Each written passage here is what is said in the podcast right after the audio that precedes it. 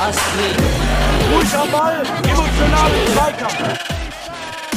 Mr. Futsal, the Mr. podcast. Futsal, il podcast. Mr. Futsal, el podcast.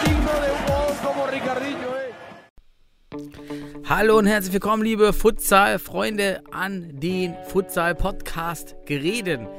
Und jetzt habt ihr gehört, ich bin wieder aus Thüringen mit Gereden, ne? Ja, Geräten. Euer Futsal-Economist, Daniel Weimar aus dem Osten und unser Wessi hier, Sebastian Rauch. Hallo, unser Futsal-Philosoph, der Wessi. Ja, hallo, der, der Wessi. Ach komm, Daniel, du bist schon sehr, sehr äh, angepasst an den Westen, auch wenn du hier Guerrero sagst. Nee, hallo zusammen und äh, Daniel, hallo, ganz, ganz persönlich an dich. Ich wünsche dir mit mir jetzt eine gute Zeit. so. Ich guck mal auf die Uhr, ist es noch lang? Ja, mal schauen.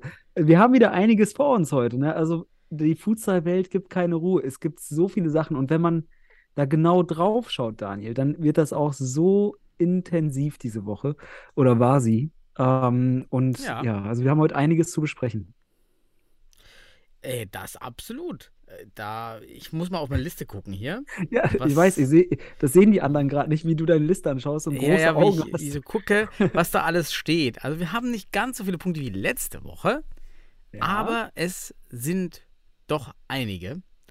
Mhm. Und ich suche mir mal das Schönste oder das Allgemeinste raus. Erstmal, wir beginnen Mhm. ja immer mit, der Internation mit dem internationalen Futsal. Aber Daniel, Daniel, darf ich Ja. dich einmal kurz, darf ich einmal kurz reingrätschen, weil es gibt ein Anliegen, Oh. ähm, ja, ein Anliegen von unserer Seite. Das sollten wir vielleicht am Anfang bringen, weil Willst du jetzt auch einen Preis haben für den 50. irgendwas? Wie, wie bei der. Nationalmannschaft? da kommen wir noch drauf ah, heute, okay. ob da die richtige Rechnung gemacht wurde. ähm, was ich aber sagen wollte, ist, ähm, der liebe Christian Wölfeschneider, der Futsal-Enthusiast, um meine Wenigkeit, wir hätten Bock darauf, Hm. wieder die äh, Länderspiele, die vergangenen zwei diesmal, der zur WM-Qualifikation der deutschen Futsal-Nationalmannschaft, zu analysieren und zwar wieder mit äh, Bildern, ja, also bebildert Mhm. mit, äh, mit Pfeilen und Strichen und Kreisen und so weiter und so fort. Und das wollen wir gerne machen. Dazu hier also erstmal ein Hinweis, aber wir wollen es nicht machen wie sonst. Wir wollen nämlich jetzt, Daniel, etwas machen, was wir, ich würde es mal sagen, Fusion unserer Formate nennen können. Denn wir hatten ja den Paralleler Live-Talk, wenn du dich erinnerst. Das war ja mal Ja, der war ganz, hat mir super viel Spaß gemacht. Genau, aber wir hatten ja nicht die Zeit, das weiter so durchzuführen. Und wir haben ja schon das Analyseformat gehabt. Und da dachte ich mir, warum packen wir das beides nicht zusammen und nutzen the best of both worlds? Das heißt, wir machen jetzt ein neues Format, das heißt paralleler die Mr. Futsal Analyse. Und warum heißt das the best of both worlds? Denn wir Mhm. wollen euch dazu einladen, dabei zu sein. Das heißt, wir zeichnen am kommenden Freitag um 20 Uhr im Zoom-Raum, im Mr. Futsal Zoom-Raum auf und alle Interessierten, die an dieser Analyse teilhaben wollen, das heißt teilhaben, wenn ihr zu bestimmten Szenen, die wir herausholen und analysieren, Fragen habt, dann könnt ihr diese im Zoom-Raum stellen, ja, per Chat beispielsweise, und wir reflektieren mit euch gemeinsam die Fragen und versuchen, mögliche Lösungen und Antworten auf diese Fragen zu finden, anhand der Bilder, die wir zur Nationalmannschaft haben. Das heißt, wir laden euch ein zu partizipieren. Das heißt, weiter das heißt, schreibt uns eine private Nachricht oder eine E-Mail, ne? mrfutsal.gmx.de, glaube ich, ist es, Daniel, ne? Ja, Genau. Mit euren, ja, mit, sagt, wer, wer ihr seid und dass ihr gerne am Freitagabend um 20 Uhr dabei sein wollt, dann antworten wir euch mit dem entsprechenden Zugangsdaten, damit ihr dabei sein könnt. Und dann laden wir euch herzlichst ein. Dann machen wir uns erstmal am Anfang eine lockere Runde und dann starten wir mit der Analyse. Ähm, ja, ihr seid auch ganz anonym dabei. Ihr werdet jetzt nicht mit Kamera gezeigt oder genannt oder sowas. Außer ihr wollt das, dann sehr gerne. Aber ansonsten habt einfach teil, seid Teil von uns, macht mit. Und äh, ja, das wäre geil. Dann hätten wir nämlich diese, diesen Talk oder diese, ich sag mal, diese Partizipation aus dem Paralleler und die Analyse aus dem anderen Format. Und Christian und ich würden uns sehr freuen. Deswegen schaut auch nochmal in die Beiträge, weil wir machen das ja morgen hier, also genau, das ist jetzt Mittwoch heute. Aber am Dienstagabend kam jetzt noch ein Beitrag dazu mit dem Hinweis, dass ihr euch melden könnt, wenn ihr teilhaben wollt. Und hier die Erklärung dazu. Na, also wir würden uns sehr freuen.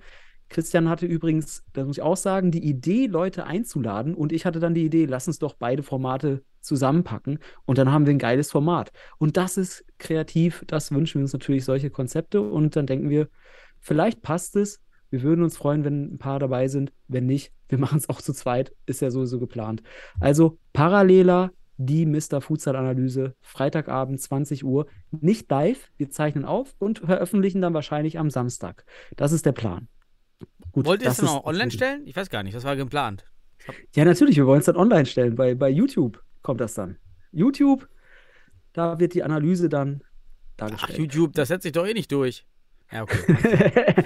ja, so hat man zwar in den, war es Anfang des Jahrtausends gesagt. Ja, aber das mhm. ist die Idee. Anderthalb Stunden soll, ist geplant und dann immer so ein Anteil, dass wir erst anfangen zu analysieren und dann lassen wir die anderen mit reinkommen in die Analyse, um uns auch zu, wir wollen auch lernen. Wir wollen auch, wir haben Bock darauf, neue Perspektiven kennenzulernen, weil wir wollen alle, ja, diesen Sport einfach besser verstehen. Hm. Starke Sache. Ich finde das gut. Ich hoffe, es kommen viele zusammen, die euch dann unterstützen. Wenn nicht, mache ich einfach dann, platze ich einfach rein und stelle dumme Kommentare. Ja, du wirst ja zufälligerweise irgendwie an die Zugangsdaten kommen, ne? Ja, zufällig. Genau. So, wie wir, so wie wir das immer früher bei den DFB-Meetings gemacht haben. Wir haben uns irgendwie über irgendeinen Link dazu eingeloggt, weißt du noch? Mhm. das war doch, ich weiß das noch, in der Bundesliga. Also, oh, ja, dann wurde man gesperrt. Dann wurde mal, danach wurde immer kontrolliert, da, wer im Raum ist ich kann mal was verraten. Ich war da mal, äh, ich war gar nicht mehr beim MCH und ich wurde dann, ich, ich war dann in den Raum drin und dann wurde, ich, wurde nur gesagt, ach, der, der raucht, der ist ja vom MCH. Dabei war ich ja, dann. Ja, die, die Zeit war auch noch gut. Die, ja, die das war, da war ich in, inkognito. So. Aber geil. Nein, bei uns könnt ihr dabei sein und ich würde mich auch freuen, mhm. wenn, wenn wir da vielleicht eine Handvoll Leute kriegen. Ja, und dann wäre es geil. Mal schauen. Top. Dann gehen wir weiter zu internationalen News. Da habe ich gar nicht so viele. Okay. Einmal, es gibt wieder ein, ein Turnier, habe ich jetzt einfach online bei Futsal Planet gesehen. Für alle Interessierten schaut gerne mal immer auf futsalplanet.com vorbei, denn dort werden immer mal wieder aktuelle Turniere oder eigentlich immer oben genau im Header aktuelle Turniere aufgelistet. Und hier gibt es die, die South American Games, die Odisur Games mit den klassischen Vertretern, alles Women, ja, scheint also ein Female Sport und ein Men's Tournament. Also zweifach oder zweigeschlechtlich ausgerichtet, wenn man da so sagen möchte. Gibt es hier wieder ein Turnier mit den klassischen Vertretern. Paraguay führt da vor Argentinien, Bolivien. Bei den Frauen, Brasilien ist gar nicht dabei. Das ist schon mal stark. Und das ist so ein Turnier. Und es läuft auch aktuell eine, eine Frauen-Europameisterschaft der Gehörlosen. Auch ganz spannend. Dort werden ja immer wieder verschiedene Sportarten für Männer und Frauen auf einem internationalen Parkett auch organisiert und auch finanziert, finde ich ganz stark. Und die deutschen Frauen haben da auch richtig gut abgeschnitten in einem Spiel. Gibt es auch im F95-Podcast zu hören. Mit Claire Alves kenne ich selbst. Die erklärt über dieses Turnier etwas. Und da gibt es eine traurige Nachricht, die mich echt schockiert hat. Nicht, dass ich gar nicht wusste, dass in Kanada so viel Futsal gespielt wird, aber viel krasser, dass in Kanada ein Futsalschiedsrichter auf dem Feld erschossen wurde. Äh, ja, Sebastian, also ich glaube, das, äh, das wäre jetzt der Genickbruch für Futsal in Deutschland, wenn das auch noch passieren würde. Ja, also man muss ja sagen, Nordamerika, Waffengesetze, nochmal eine andere Grundlage, ne? Ähm, und äh, ja, das, das ist einfach zu viel des Guten, Schlechten, besser gesagt. Total. Also, der, also da, ich weiß gar nicht, was man dazu sagen soll. Ähm, ich habe schon davon gehört, dass sowas auch tatsächlich häufiger im Fußball vorkommt, weltweit. Also vor mhm. allem in Südamerika werden Fußballschiedsrichter auch mal kurz danach aufgehangen oder was auch immer. Auto verbrannt, habe ich schon alles gehört. Ähm, das sind krasse Geschichten und wir wissen ja auch, dass die Schiedsrichter da draußen nicht die beliebtesten Personen sind. Und da muss ich auch mal sagen, wenn wir hier Schiedsrichter kritisieren, dann ist das keine Kritik, die heißt, der Schiedsrichter ist ein schlechter Mensch oder irgendwas oder er macht das absichtlich. Auch das ist immer ganz wichtig. Ähm, wir reden über Inhalte und nicht über Menschen. Das ist mhm. immer ganz wichtig. Genau. Dann kommen wir zu den deutschen News. Dort erstmal die Rückmeldung von Podcast-Hörern. Einmal der TV Fair hat sich gemeldet, hat sich gefreut, dass wir auch den TV Fair nochmal vorgestellt haben oder kurz erwähnt haben, eben ja de, einer der neueren Vereine im deutschen Futsal. Und man hat dort ja, wir hatten das thematisiert, einen TikTok-Stream aufgesetzt. Und Mhm. jetzt habe ich auch die Infos davon aus Fair erhalten. Dort haben teil, teilweise 1300 Zuschauer waren dabei. Bei Oh, TikTok cool. sind die Zugriffszahlen ja immer, der Algorithmus ist also etwas vorteilhafter als auf anderen Plattformen Mhm. ganz egal wie, irgendwie haben 1300 Menschen damit Kontakt gehabt, ist natürlich stark. Und hier wollte man eigentlich den Stream für die Familien und Trainer, die wohl im Urlaub waren, bereitstellen. Darauf, äh, daraus hat sich das spontan so ergeben. Plus diese, Ja. die Halle muss ja eine gute Infrastruktur haben, was WLAN betrifft. Genau, hatte ich ja erklärt, Genau. in Ferl, Ferl ist eine der Kommunen und Städte in Deutschland, die nicht verschuldet sind. Eine von dreien, glaube ich, aktuell. Und da kann man sich öffentliches WLAN noch in so einer öffentlichen Halle leisten. Und das ist aber schön. Wenn es das gibt, dann ist man da anscheinend, hat man niedrige Schwelle, sowas einfach zu machen. Und wenn man es für fünf Leute macht, die im Urlaub sind anscheinend, dann hat man einfach, dann macht man es. Also von daher cool gemacht. Ähm, ich glaube, wir wurden ja auch noch irgendwie eingeladen, da mal vorbeizuschauen. Ne? Ähm, Ja, Ja, das hat ich mich auch gefreut. Total, ja. Ich werd, ich werde demnächst tatsächlich, ähm, ja, was heißt demnächst, aber in absehbarer Zeit werde ich tatsächlich, wenn es möglich ist, mir mal ein Spiel in Ferl anschauen. Ich bin ja v VfL, wollte ich schon sagen, FLVW Futsal-Verantwortlicher mittlerweile noch, noch äh, seit, seit Jahren jetzt schon mit, ähm, nach Trainer und Manager und was auch immer. Äh, und ich wollte mir das Geschehen in der Westfalenliga und auch in Ferl mal anschauen vor Ort und einfach auch mir ein bisschen Futsal angucken dort. Ähm, also von daher kann man damit rechnen, dass ich vielleicht zu einem der Heimspiele mal auftauche. Ja, geh doch hin. Also ist ja direkt neben Gütersloh. Lass dich da mal blicken und in im VIP-Bereich die Sau raushängen lassen. Ich brauche kein VIP. Ich möchte einfach das Spiel genießen. Ja, brauchen wir wirklich keine- nicht. Einfach nur, genau. Ich brauche auch keinen Ehrengast oder sowas. Ich einfach nur ehrlicher Ehrengast. Futsal. Ne? Deshalb Ja. bin ich ja auch in die Wir unteren Ligen. Ja, Äh, ich, ich bitte auch darum, weil wir kriegen, ich finde immer, ja, natürlich, wir machen hier was und wir sind engagiert für den Futsal und wir sind super informiert hier und da und manchmal auch nicht so gut. Ähm, aber wir kriegen dann Einladungen und dann wird man immer so mit, mit überhäuft mit, na, seid Ehrengast oder sonst was. Nee, wir sind einfach ein Teil. Wir wollen einfach nur, ich will äh, zum Beispiel beim MCH, ich weiß, da sind ganz viele Leute, die, die, die freuen sich, mich zu sehen und sowas, aber ich se- setze mich da auch aktuell nur auf die Tribüne und gucke zu und nach dem Spiel gehe ich runter, aber so, ich schau, ich will einfach guten Futsal sehen. Ich habe einfach Bock drauf, Futsal zu sehen und äh, genieße es. Und das ist das Ding. Wir sind ganz, wir sind, wir sind, ja, wir sind nicht nur der Ehre da, sondern einfach wegen dem Futsal. Ja. nicht so schöne Nachrichten haben uns aus Bremen erreicht. Dort gibt es wohl Interessierte an einer Futsal-Liga. Aber der Verband ist wohl nicht ganz so offen. Das gibt dann, also, das haben wir aber auch schon in der Vergangenheit schon mal gehört. Ja. dass man in Bremen eben nicht so offen ist gegenüber dem Thema Futsal und versucht eher das Thema ja kleiner zu halten. So, der, der, Fußball geht doch irgendwann. Es geht da wohl auch darum, um können, kann der jüngere A-Jugendjahrgang spielen, der ja spielen darf, laut Mhm. DFB-Futsalordnung. Mhm. Gilt dann ja eigentlich auch für alle Landes- und Regionalverbände. Ja, wäre super. Man kann das mal, wir, wir formulieren es positiv. Lieber Bremer Fußballverband, bitte lernt aus dem Thüringer Modell von Blumenstadt United letztens noch, Mhm. egal wie groß die Liga, bitte startet eine Liga, dass die wenigen Teams, die es gibt, überhaupt anfangen. Ja, sonst ist das Henne-Ei-Problem. Was ist zuerst da? Was brauchen wir? Teams oder eine Liga? Also einfach machen. Das lohnt sich für den Verband. Es werden Mitglieder im Verband gehalten, die sonst dem Verband verloren gehen. Und einfach mal ranklotzen, was Neues machen und nicht dasselbe wie die letzten 100 Jahre. Ja, genau, Bremen. Ja, in Bremen muss man eins sagen, das ist jetzt auch eine paradoxe Aussage vielleicht, weil du kennst ja den Herrn Fred Michalski, der ist ja dort auch in Bremen immer der Aktivposten im Futsal gewesen, hat er sehr viel Der ja gemacht. viel, viel gemacht hat, ja. Genau. Aber paradoxerweise, also ein bisschen komisch, moralisch paradox, er stand ja im Verdacht mit äh, Kinderpornografie und so weiter. Ähm, und da gab es sogar Bild-Zeitungsberichte. Ähm, ich will da jetzt gar keine Aussage zu Ich habe tätigen. auch nie wieder was davon gehört, muss ich sagen. Genau. Ich weiß gar nicht, Aber wie das- das ausgegangen ist. Ja, ich weiß auch nicht. Und aber er ist da ausgeschieden. Aber er hatte tatsächlich äh, für den Futsal in Bremen tatsächlich großes Engagement. Und seitdem diese Person nicht mehr da ist, scheint es dort dann auch nochmal Wind aus dem, aus den Segeln genommen äh, geworden zu sein, wie auch immer.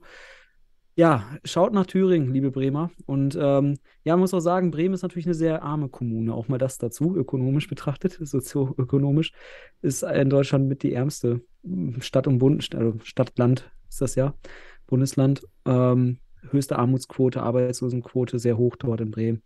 Ähm, hat vielleicht auch damit zu tun, dass man die, die Ressourcen nicht hat, um sowas anzubieten. Das ist auch blöd. Also man will jetzt nicht nur den Verband hier verteufeln, aber ich glaube, mit dem richtigen Engagement und mit der richtigen, richtigen Offenheit kriegt man das hin, weil man hat eine Stadtliga. Wir wissen einfach aus Erfahrung, man kann auch nach Hamburg schauen und sonst was, dass man einfach in der Stadtliga sehr, sehr gut schnell Fußball spielen kann. Man braucht eine Halle und sammelt sehr schnell die Teams und kriegt das alles gut zusammen. Man hat keine Strecke, gute Infrastruktur in der Stadt. Also von daher ist das keine Aus es sind keine Ausreden, wenn man davon spricht, man hat vielleicht arme Verhältnisse oder sowas hier und da. Ähm, deswegen eigentlich ist eben diese Connection möglich und deswegen bitte jetzt da soll mal was kommen demnächst. Einfach machen, richtig. Ja. Dann haben wir noch News von, von den Beton Boys. Da gibt es wieder ein Winter-Futsal-Turnier. Preisprämie mhm. 3000 Euro. Also ist ja fast mehr als bei Bundesliga. ähm, alles melden, finde ich gut. Hat letztes Jahr auch stattgefunden. Ja, da scheint man gut irgendwie Geld reinzustecken. Mhm. Ja, fand ich nicht schlecht, ja, dass da kann man mal teilnehmen. diese Winterturniere auf ja. jeden Fall Leute zum Futsal holen. Wichtig, äh, total wichtig. Ich will ja immer noch eigentlich mal Futsal bei so in irgendeiner dieser Stadtmeisterschaften sehen, wo dann tausende Leute in den Hallen sind. Mhm. Warum, also wenn, wenn man wenigstens das auf Futsal umstellen würde, ja, diese Stadtmeisterschaften, ach, das wäre ja auch schon mal richtig großer Gewinn. Ja, leider, leider, was der, was der Bauer, was der Bauer nicht kennt, ist er nicht. Oder wenn, wenn man nicht schwimmen kann, ist die Badehose schuld. Ähm, ist es Tradition. Und das ist unerklärlich manchmal, mhm. ähm, dass man da nicht den Schritt hinkriegt. Aber es sei diesen Menschen gegönnt und Hallenfußball hat auch seinen kulturellen Wert. Mhm. Dann Grüße an die Schiedsrichter Max und Tobi, Bundesliga-Schiedsrichter, ja. die immer unseren Podcast anscheinend hören. Auf der cool. Fahrt zum Spiel waren ja, bei uns im Comenius-Gymnasium, aber wir haben uns verpasst. Irgendwie. Mhm. Ich war ja auch wieder viel ah, beschäftigt unterwegs. Ja, du bist ja dauernd bei Fortuna ja. unterwegs. Aber schöne Grüße und. Sollst mal da ans, an, ans Mikrofon in der Halle gehen, manchmal zwischendurch. Egal, bitte. kommt, kommt noch, ne? Ja, ja, hab ich mir was gedacht. Also fand ich ganz nett. Äh, da schöne Grüße. Ja, cool. Dann Schön. haben wir noch, ja, auch News, die eben schade sind. Ronaldo Milani jahrelang im Westen, im Futsal Westen aktiv als Trainer. Mhm. Ich selbst habe mit ihm ja trainiert oder unter ihm trainiert, zieht sich in Schwerte zurück aufgrund persönlicher ja, krankheitsbedingt. Ja. Äh, will ich dazu jetzt nicht mehr sagen, ist total schade. Mhm.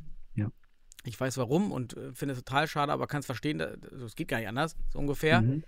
Ja, wieder einer, wieder ein Trainer, der mit Futsal groß geworden ist, der dem ja. Futsal leider nun erzwungenermaßen den Rücken kehrt, aber das Problem ist, es kommt halt keiner nach. Ja, aber auch einer, auch da muss man sagen, auch damals einer mit der Pionierphase, ne? Also auch damals mhm. in Uerding, ne? War ja dein Trainer, wie ich es verstanden habe. Und ich wünsche ihm alles Gute einfach auf seinem weiteren Weg und es ist sicherlich verständlich. Und äh, es ist schade darum, dass wir so eine Persönlichkeit äh, im, im deutschen Futsal verlieren. Ja, Erstmal, menschlich total vorerst. top. Viel, ja. viel Insiderwissen damals auch. Ja. Ich weiß auch noch diese Anekdote, wie ich dann als Torwart vom PCF Mülheim zu Uerdingen bin und wirklich mich dann hin und her gehechtet habe und mir sogar noch so, so eine Art Motorradhosen anziehen musste, weil meine Seiten, die, wie heißen denn die? Ja, du bist nur auf den Oberschenkel rechts Ja, ich war schön hingeknallt, ja, richtig hingeworfen. Und Ronaldo Milani war der Erste, der mir dann die Base gezeigt hat. Und ich weiß ja. noch, wie ich mir dachte, ach du meine Güte, was ist das denn? Ja. ja. Und dann hatte ich diese unfassbaren Oberschenkelschmerzen, die ja. jeder hat, der mit dem Futsal-Torwarttraining beginnt. Und da habe ich relativ schnell dann durch Ronaldo verstanden, dass das Torwartspiel etwas ganz anderes ist. Da war ich tatsächlich mhm. mit der Vorreiter, mit allen, die bei Bayern Oeding waren, Manuel Klon noch mit dabei damals, mit die ersten, die, die da Input hatten zu dieser Technik als ja, Torwart. Ja, ist also jemand, der dich dann auch da irgendwie inspiriert hat, weiter da reinzutauchen in die Geschichte, ne? Ja, extrem, genau. Wenn Ronaldo Milani nicht da gewesen wäre, wäre ich mit niemals so eingestiegen, so in die Tiefe Ja. und diesen Switch zu bekommen, hey, das ist was ganz anderes. Also da, da das muss man ganz anders machen. Ja, ja, ganz stark. Und ähm, von Ronaldo Milani auch der Satz, den ich immer weitergebe, ist, wenn du mit Futsal beginnst, als Senior, dann und willst Futsal lernen, wirst du schlecht. Deine Performance-Kurve sinkt stark ab. Einige Monate lang, weil der. Körper, wenn man versucht, etwas bewusst zu verändern, muss man das auch im Spiel versuchen. Und das heißt, viel mehr Kapazität des Gehirns auf diese bewussten Aktionen zu verschwenden oder zu investieren, was natürlich Kapazität für spontane Aktionen kostet. Und es genau so ist es. Ja, deshalb dauert es diese Umschulung eines Fußballers und Futsaler anderthalb Jahre. Ja, man nennt das, man kann das auch als Superkompensation betrachten. Erst geht die Kurve runter und dann geht sie höher als vorher. ah, danke, Das genau das Wort. ne? Das ist mir nicht mehr Ja, eingefallen. das Richtig. Sportwissenschaftler hier nebenbei noch. Ähm, deswegen, und das ist super wichtiges Wissen, weil es für den, also für jemanden dann vielleicht am Anfang ähm, eher eine Leiterfahrung ist, als Mhm. ein, eine, und man muss im Futsal am Anfang, so sage ich es auch gerne, weil es ist auch eine allgemeine Lebensregel für mich, man muss im Leid einfach auch den Genuss finden, weil das Leid bringt ein einiges bei. Ne? Ist einer der großen Lehrer des Lebens und auch im Futsal. Nur durch Fehler, nur durch Schwäche erlangst du Stärke. So. Mhm. Das ist ein schöner Podcast-Titel. Nur durch viele erlangst du Stärke. Merkt das. Okay, wir merken uns das. Okay, mach weiter mit den News. Letzte News, die ich habe. Es gibt eine Änderung. Und ich habe noch nicht rausgefunden, ob diese Änderung wirklich schon durch die offizielle Mitteilung des DFB verabschiedet wurde oder nicht. Ist eine, eine, An eine Anhebung der Pflichtablösesummen bei Nichtfreigabe. Wir hatten hier 1250 Euro für einen Wechsel in die Bundesliga. Und das wurde jetzt auf 2000 Euro angehoben. In der Spitze okay, aber auch in der untersten Liga sind da jetzt 300 Euro fällig, wo ich mir nicht sicher bin, ob das gerade zum absolut falschen Zeitpunkt kommt. Also auch noch diese Wechselhürden zu erhöhen, äh, ganz schlimm. Und ich habe gelernt wohl im Berliner Fußballverband, was ich auch mal rechtlich ganz kritisch sehe, ist es wohl so, dass man Beitrags, keine Beitragsschulden bei einem Verein haben darf, damit der Verband einen bei einem neuen Verein anmeldet. Und das finde ich schon hart. Also wenn du wechseln willst und bezahlst deine Beiträge nicht, dass der Verband sagen darf, dass Gut, du dich keinem okay. anderen Verein oder dass du keinen Spielerpass bekommst. Also wenn das mal einer rechtlich, äh, rechtlich Ja, angeht, das, das also ist, äh, richtig nicht das- haltbar. Nein, nein, nein. Also, ei, ei, ei, ei, ei. Aber unabhängig jetzt mal davon, allein der Punkt, dass man hier nicht nachgedacht hat, viel oder vielleicht nicht so groß nachgedacht, dass man auch nach unten hin diese Preise erhöht hat, Daniel. Da siehst du doch wieder, also mal ganz ehrlich. Und da bist du ja ein reflektierter Ökonom, der du setzt die Zahlen in ein Verhältnis. Und jetzt fehlt mir hier einfach zwischen Zahl und Entscheidung das Hirn. So ist es einfach. Es, es wird einfach nur abge, abgeleitet. Ne? Oh ja, da oben haben wir mehr gemacht, jetzt muss es sich auch anpassen. Nein, Anpassung ist eine Verhältnisentscheidung. Und zwischen Zahl und Entscheidung gehört das Hirn. Punkt. So, können wir auch als Titel machen. So, fertig. So, weiter geht's, Daniel. Das war mein Kommentar dazu. Ich wäre mit meinen News durch. Wir könnten rüber zu den Ah. Regionalligen gehen. Ja, wollen wir vor der Regionalliga vielleicht noch kurz äh, über die Länderspiele der Nationalmannschaft sprechen? So ein bisschen. Einfach, also müssen nicht analysieren. da Ja, habe ich ja das auch danach jetzt angedacht. Okay, ja, dann machen wir Also das so. Dann machen wir, okay, dann gehen wir, machen wir weiter mit der Regionalliga. Habe ich kein Problem. Also da orientiere ich mich auch gerne Ja? an deiner Okay. Liste. Dann, Gut, ja, Dann Regionalliga. Reg- okay, ich starte mal mit der Regionalliga Süd hier bei mir als erstes. Okay. Aufgeploppt. Gab's Wir hatten ja eigentlich gesagt, wir tra traditionell machen wir jetzt mal den Westen als erstes, aber komm, wer nicht mit Tradition brechen kann, wir, wir sagen ja, wir muntern ja dafür auf, äh, der kommt auch nicht weiter im Leben. Deswegen hier, bitte Daniel, gönn dir. Ja, So. also der Karlsruher SC gewinnt 8 zu 3 gegen Darmstadt 98. Der MTV Ingolstadt verliert gegen Paas. Wir hatten den MTV Ingolstadt ja und oder uns schon sehr überrascht darüber geäußert, dass Ingolstadt eventuell ein Kandidat für die Relegation ein, wird, weil er sehr klar bisher durchgezogen ist, aber jetzt mit dem Pass nach Isenburg. Also Pass nach Isenburg? SV Pass? Ja. Da der Stopp. Und die Beton Boys gewinnen gegen Mert Sippai in der zweiten Mannschaft des CSV Weil Imdorf, Strickstrich SV Stuttgarter Kickers. 4 zu 3.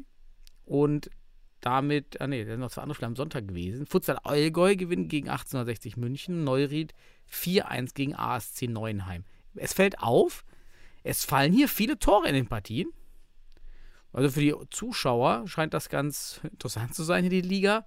Weiterhin ist Weil Imdorf vorne vor den Beton Boys und dem MTV Ingolstadt. Mhm. Ja, und die bekannten Namen leider 68 München, Darmstadt 98, leider im Tabellenkeller aktuell. Und Ja. Darmstadt tut mir besonders leid, weil wir ja den schönen Hoodie haben aus Darmstadt Mhm. und das schöne Anschreiben habe und hier auch das Trikot von Rainer Schreiber Fernandes im Podcast-Schrank hängen habe. Mhm. Ich sende mir hiermit viele Daumen nach Darmstadt. Ja, ich Mr. auch. An, Futsal an, Power sende ich rüber.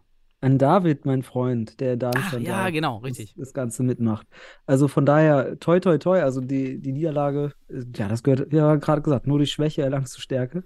Ähm, und ich denke, man wird seine Punkte sammeln, aber es ist halt auch auf, als Aufsteiger jetzt auch erstmal eine, wieder eine Anpassung notwendig an, an das Level und man muss erstmal äh, den, den Geruch, den, den Stallgeruch jetzt der Liga erstmal aufsaugen. Ähm, ja, da toi, toi, toi. Und zu Weidendorf, ganz spannend, ne? Hier hat mal wieder in der zweiten gespielt, hat aber dann am, am Sonntag danach, also abends noch kurz zweite und am Sonntagmittag gegen Penzberg hat er Stimmt, auch gespielt. ja. auch dabei. Ja, Da ja. kommen wir ja gleich drauf. Da kommen wir gleich drauf, weil hat sicherlich auch, äh, ja, hat ja auch Gründe. Ne? Finde ich gut. Ja. So, nächste. Mach die Liga. nächste. Du bist dran, oder soll ich? Wo wollen wir lang? Wollen wir uns äh, jetzt einfach ähm, von den Himmelsrichtungen weiter bewegen, Du, Richtung. du wählst dir einfach eine aus.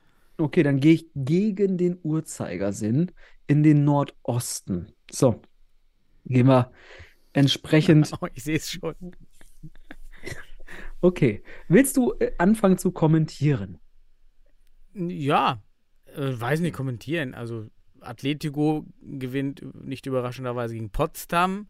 Mhm. CFC Hertha gewinnt schon sehr deutlich gegen Karl Sina, die wir ja so ein bisschen als Geheimfavorit auf Ohne- der Liste ja, hatten. genau. Also Karl Sina ist damit nun endgültig aus dem Ja. Rennen raus. War eigentlich schon vorher, aber jetzt ganz klar. Und dann, ja dann, kommt wieder Ja, so ein dann. Ergebnis, wo wir dachten, die Zeiten sind doch eigentlich vorbei in einer Regionalliga. Ja, Aber nicht im Osten. nicht im Osten, willst du es sagen? Es gab ein 33 zu 3, zur Halbzeit stand es 13 zu 1 zwischen Kroatia Berlin und dem SC Siemensstadt. Mhm. Ja, und da gab es Tore en masse und es durften sich viele Spieler sehr häufig eintragen. Um es kurz Aber zu hier fassen. fahren die Kecici-Brüder auf. Ich glaube, die, Die Kecici. Kecici-Brüder in, in der, in der Umut ungefähr 80 Prozent der Tore geschossen von, von Kroatien. Ja, Umut und Ugo. Keci Ja. Oder Kik, ich weiß nicht, wie es ausspricht. Bitte meldet euch mal, wer, wer das ist. falls wir, genau, falls wir, falls wir da falsche Aussprache haben. Ja, die machen ordentlich Butzen in dem Spiel. Ne? Ja, also viele Tore. Ist aber immer noch nicht das 100 zu 1, äh, 101 Ja, das stimmt. zu 0. Das ist, also das, da müssen wir auch noch mal gucken, wie viele Bälle da zu sehen sind auf dieser, Mhm. Zeit, auf dieser Zeitleiste bei Fußball.de. ja, und mein ja jetzt schon Vorbild, wahnsinnig Al, Almir Drinder, im Tor von Kroatien, Berlin, Oh, im geil. Finale 2011, damals am den- Nürburgring.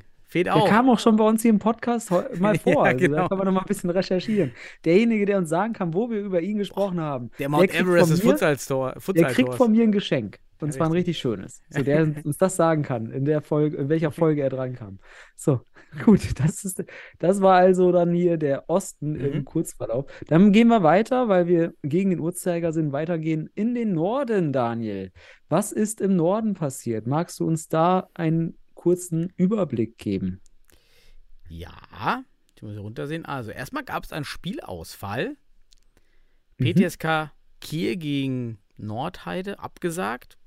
Mehr weiß ich nicht. Wer mehr weiß, bitte mal Genau, schreiben. Nichts. Sparta Futsal, die ich eigentlich aus dem, eigentlich als Favorit gesehen habe, verlassen. Überraschenderweise Punkte gegen Deportivo Inter liegen, Mhm. die wirklich keinen Punkt bisher hatten. Überrascht etwas. Vielleicht hat Sparta viele Fußballer, die an dem Tag nicht dabei waren. Oder Inter hat Ja. viele Fußballer, die dabei waren. Zum Beispiel. Passt nicht zu den Tabellensituation bis dahin. Ja. Futsal Falken gewinnen gegen Fortuna Hamburg. Und dann war das der Spieltag, sodass wir weiterhin dem FC Mai Hahn vorne weglaufen sehen, weil ja auch Sparta jetzt gepatzt hat. Genau.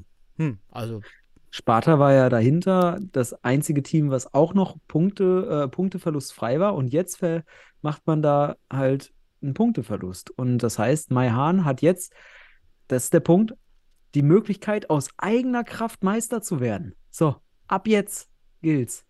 Ab jetzt. ja, stimmt, ja, okay. Also jetzt, jetzt, jetzt muss man nur alles, jetzt muss man nur alles gewinnen und dann ist man durch. Dann hat, ist man Ja, Meister. hat Union Berlin auch in der Fußball-Bundesliga. Also, Ja, the ja, theoretisch musst du, kannst du von Anfang an immer sagen, du musst alles gewinnen. So, weil dann genau, bist hast du du alles richtig selbst in der Hand. Ähm, Das war jetzt, der tautologisch war das von mir. total. So, Der, gut. ja, FC Fortuna, null Punkte, letzter leider. Naja, gerade aufgestiegen. Oder? Nee, waren die Aufsteiger? Wer war denn Aufsteiger überhaupt der Liga? Ah, Deportivo. das, sieht man, das sieht man nicht, ne? Aber Deportivo äh, kommt mir neu vor. Ja, gut, Daniel, lass uns weitergehen. Gehen wir auf, in der Uhrzeit würde man sagen, auf 9 Uhr. Mhm. Und dann sehen wir jetzt in den Westen hinein. Und da gab es auch eine kleine Überraschung, weil ich hatte ja gesagt, die Cherus- Cherusker aus Detmold, die sind so, die würde ich gerne noch ein Spiel sehen, um, um, um das Ja, die hast du mir hier verkauft als die Goldjungs. Ja, wer weiß, vielleicht haben die, hat der Niederrhein-Zocker auch zugelegt. Aber der Niederrhein-Zocker, die auch am Anfang ordentlich Packung gekriegt haben, muss man so sagen, also schon auch äh, ihr Lehrgeld zahlen mussten, haben ihre ersten drei Punkte und zwar gegen die Cherusker aus Detmold geholt. 4 zu 3 gewinnt man und Detmold hat in seinem Instagram-Beitrag, glaube ich, so äh, erwähnt, dass man viele Verlet ach, viele Ausfälle hatte. Ja, okay, aber das muss dann in meine Einschätzung hinzukommen. Und wenn man keine konstante Leistung bringen kann in der Hinsicht, hat man sich jetzt aus meinem Meisterschaftsdenken herausgespielt. Weil das ist schon mal ein wichtiger Hinweis, dass man zu den Auswärtsspielen, wie auch schon in den letzten Jahren, nicht immer das volle Potenzial dabei hat. Weil dann würde ich Cheruska durchaus eine Chance im Meisterrennen zusprechen. So sind sie für mich weg. Ich mal- Wuppertal gegen Münster, zweites Achso, ich Spiel. Oder ich was ja, Oh, ja. äh, Ich habe auch meinen mein, was. mein Spieler der Saison schon gefunden bei, bei Cheruska Detmold gerade. Und zwar, also der Spieler mit dem längsten Namen, den ich hier im DFB-Net, glaube ich, jemals gesehen habe. Ja, ist Konstantinidos. Konstantinos? Ja, Konstantinos Driantafilididis. Genau. Das ist richtig lang. Also Ja, schöne Grüße da an Konstantinos. Genau. Also, Mit zwei, mit zwei Wörtern nur, ne? Also wenn du jetzt, es gibt natürlich Doppel- und Dreifachnamen, die sind dann noch länger vom, Ins vom Gesamtvolumen, aber zwei Namen einfach nur. genau. Schön lang. Das sind Also- 1, 2, 3, 4, 5, 6, 7, 8, 9, 10, 11. Schon allein für den Vornamen. Und dann 1, 2, 3, 4, 5, 6, 7, 8, 9, 10, 11, 12, 13, 14, 15 für den Nachnamen.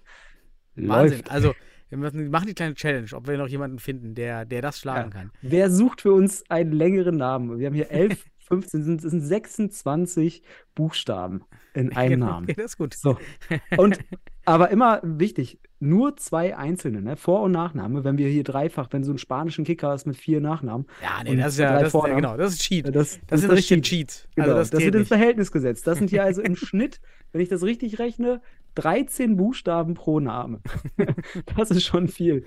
Ach, krass, geil. Schön, dass dir sowas auffällt, Daniel. Mitten ins Auge geschossen gerade.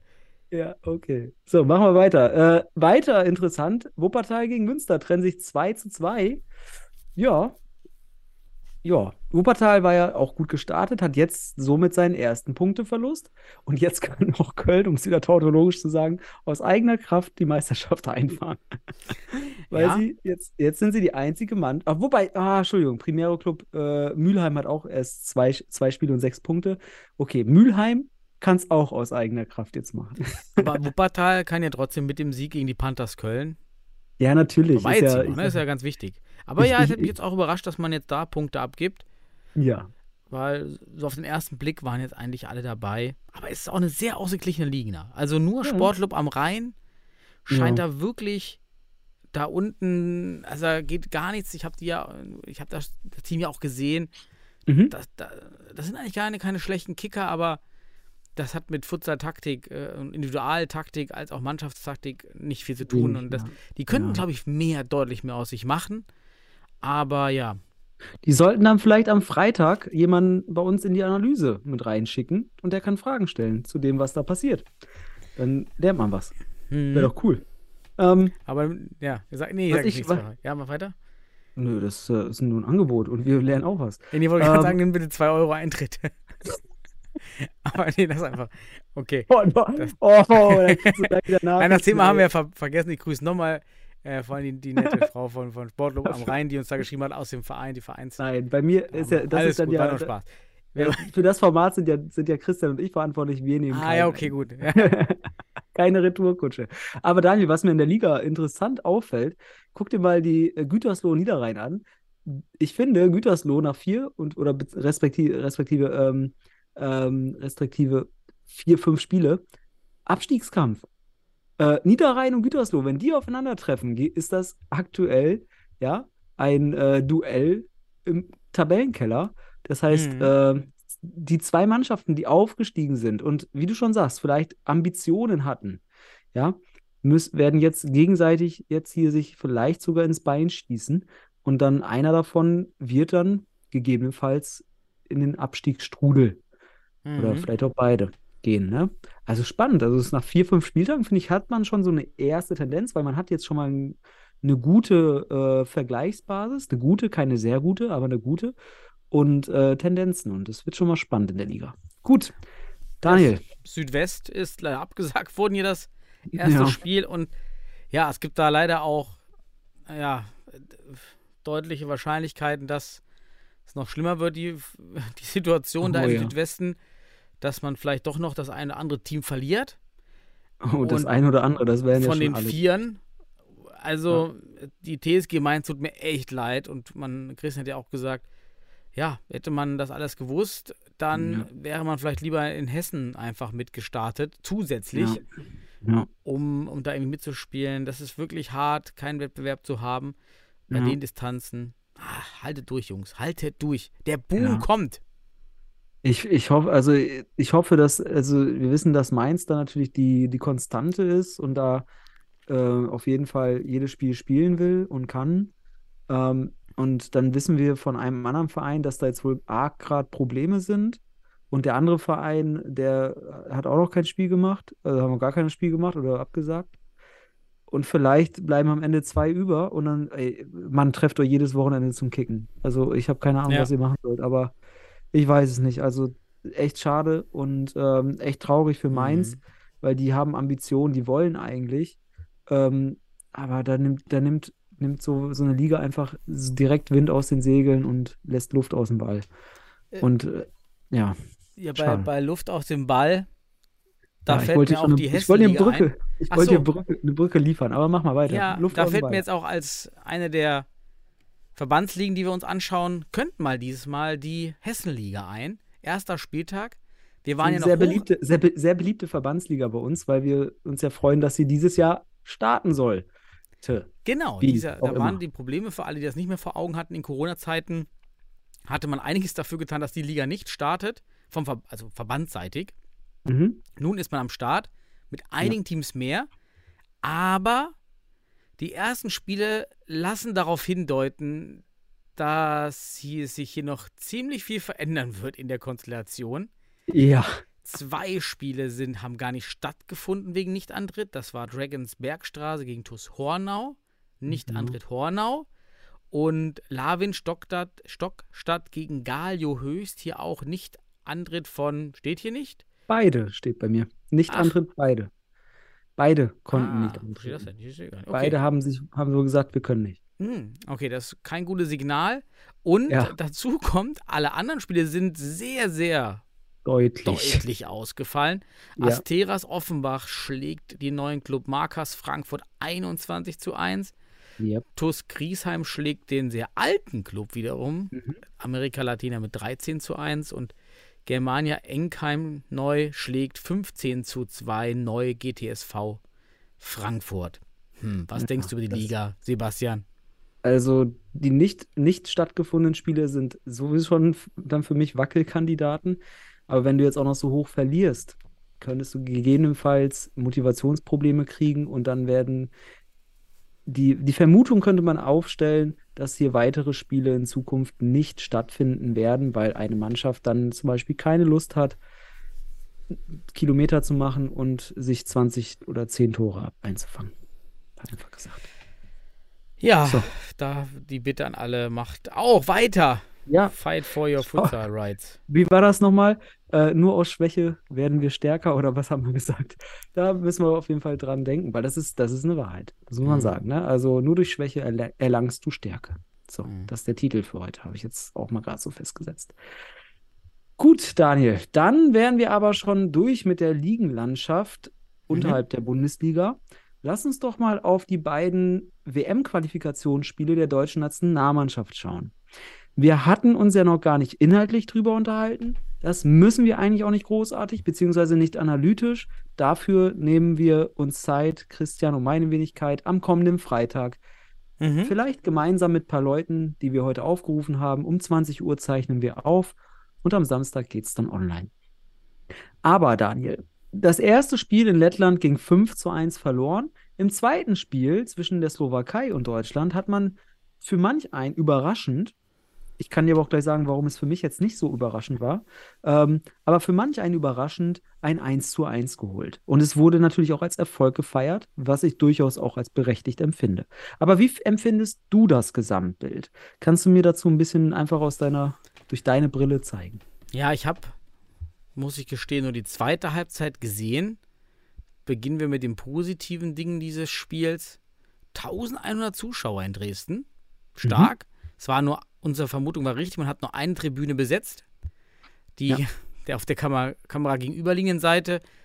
Na, nach 1100 hätte ich jetzt nie und nimmer geschätzt, aber waren halt sehr viele Kinder da. Aber ich habe auch eine, eine kleine, kleine Runde von Dynamo Dresden gesehen, Kinder. Also man hat hier, glaube ich, gut Werbung gemacht in der Region für den Futsalsport über die Kinder. Das ist wirklich ganz toll. Dann zum, zum Spiel positiv. Hier muss man sagen, Wiegels für mich ab sofort Nummer 1. Mhm. Hat für mich unterstrichen, dass, oder nicht sofort Nummer 1, aber hier ist jetzt wirklich der Konkurrenzkampf groß zwischen Bless und Wiegels. Ja, Okay. also da muss man das wirklich überdenken. Ja, Ja. und dann haben wir das 1 zu 1. Hm. Erstmal unser, alles so eher glücklich. Am Ende klar, Ergebnisse zählen. Hm. Erstmal war Slowakei ja mit einer sehr jungen Truppe da. Das ist nicht das Slowakei, was man bei der letzten EM und WM gesehen hat. Es war eher so eine U23. Und dann hat, dann war dieses Tor, was wir schießen, durch Oliveira, diese direkte Ecke bei Kapiak im Tor, der so Licht und Schatten war. Also wirklich, wann die Szenen überragend gehalten hat und eine andere, diese Ecke. Unfassbar, also, nicht, warum man da rausgeht und diese Ecke fängt. Also ein sehr glückliches Tor geschossen. Ansonsten negativ für mich die Abschlüsse. Wir sind sehr, sehr schlecht im Abschluss. Ich glaube, Wittig oder Oliveira hat auch mal so ein, fast so ein Field Goal Ding gemacht. Also fast oben an die Hallendecke gedroschen, den Ball. Das war schon echt bitter, das zu sehen. Und Slowakei hat dann auch nicht Druck gemacht. Wir hatten Glück, dass wir Wiegels hatten. Mhm. Hm. Also, so richtig viel Entwicklung war jetzt nicht da, eher durch andere Treiber. Wir haben jetzt nicht Slowakei dominiert. Eher Ja. ein glückliches 1 zu 1, was sich die Jungs hart erkämpft haben und dafür Glückwunsch man sie. Und wir freuen uns natürlich über einen Punkt in, Ja. in, in dieser Gruppe. Und die Kommentare das- auf YouTube waren sehr negativ. Da waren zwar 400 Leute im Stream, wo ich online war, was gut ist. Leider sehr viele Hater. Also, äh, was ist das denn? Ist das jetzt hier Handball, Handball Light oder was? Äh, klar, Kleinfeldtore werden besser, kam. Und warum sind die alle so schlecht? Mhm. Hm. Ja. Ja. Es, Och, schade. Ja, also das Ding ist einfach, Daniel, wir haben einfach, jeder, der zuguckt und äh, Fan ist, äh, ist Bundestrainer auf einmal. Das kennst du aus dem Fußball. Deswegen, äh, und das muss man auch sagen, das wissen wir auch, es wird immer lauter geboot als applaudiert. Das Ja. ist auch so. Leider. Und äh, deswegen weniger negative Stimmen haben häufig einen lauteren Klang und deswegen fallen sie auch eher auf. Und deswegen ist es auch ganz wichtig, dass man sich da die Inhalte rauszieht und nicht die persönlichen besseren Entscheidungen, die man da treffen könnte oder was auch immer äh, ne, und so weiter und so fort. Mhm. Das erstmal vorab.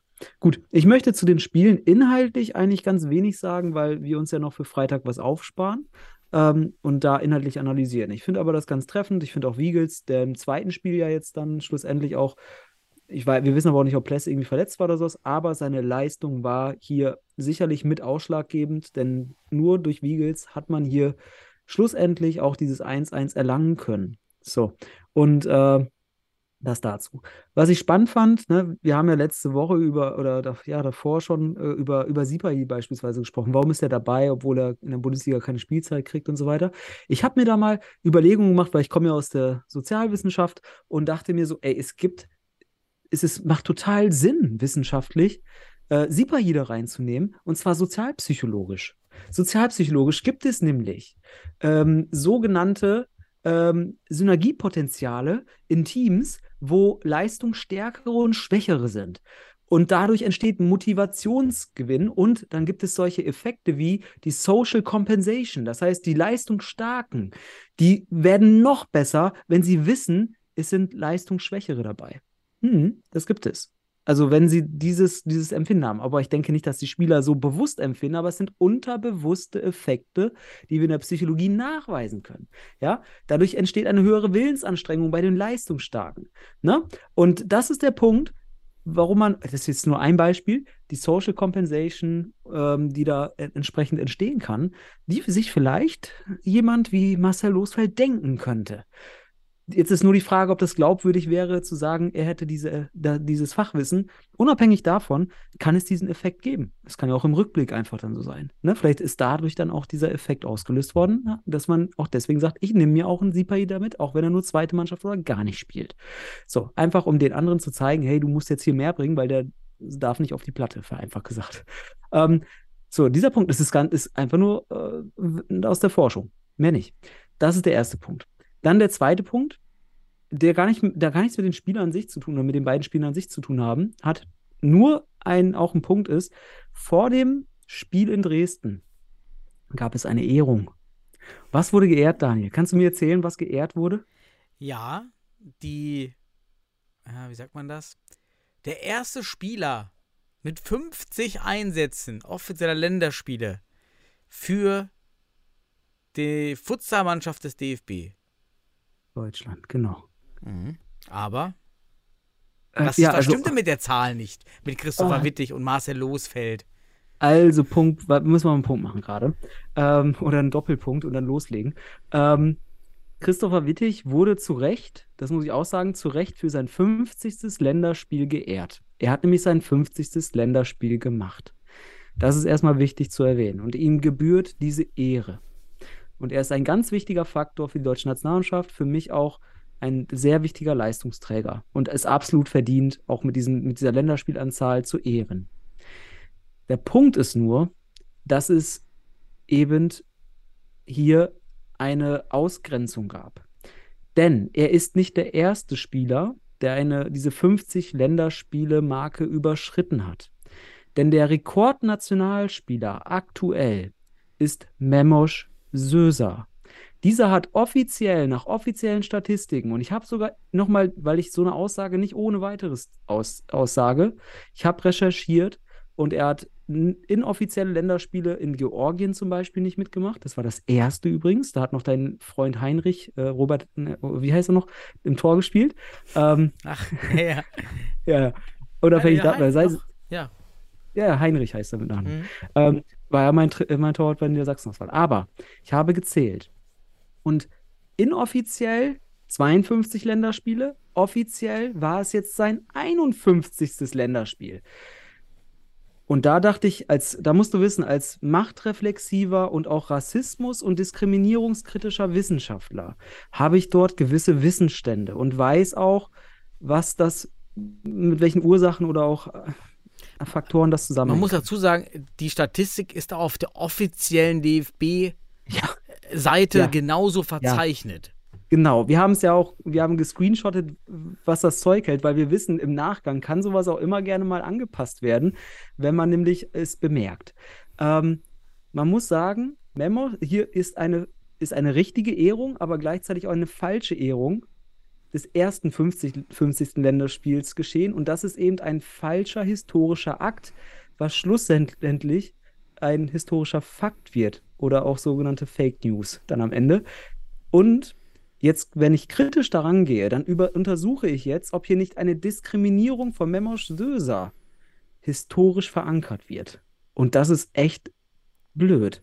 Denn das ist im Rückblick Diskriminierung und Ausgrenzung. Und wenn man jetzt natürlich den Migrationshintergrund betrachtet, jetzt wird man sofort sagen, moralisch, nein, nein. Alles gut, da will ich euch auch beruhigen. Aber ich möchte euch mit einem Gedankenexperiment gerne auf die Idee bringen, die ich meine. Denn Daniel, ich sag's dir einfach mal, ich möchte dich für solche Phänomene sensibilisieren. Ich gebe dir zwei Gedankenexperimente. Erstens, stell dir vor, Memosch Söser wäre Timo Heinze. Meinst du, man hätte das bei Heinze übersehen? Ja, das ist natürlich sehr, sehr hypothetisch. Mhm, das ist ein Gedankenexperiment. Wir Ja, müssen ja. das mal durchspielen. Weiß ich nicht. Ja.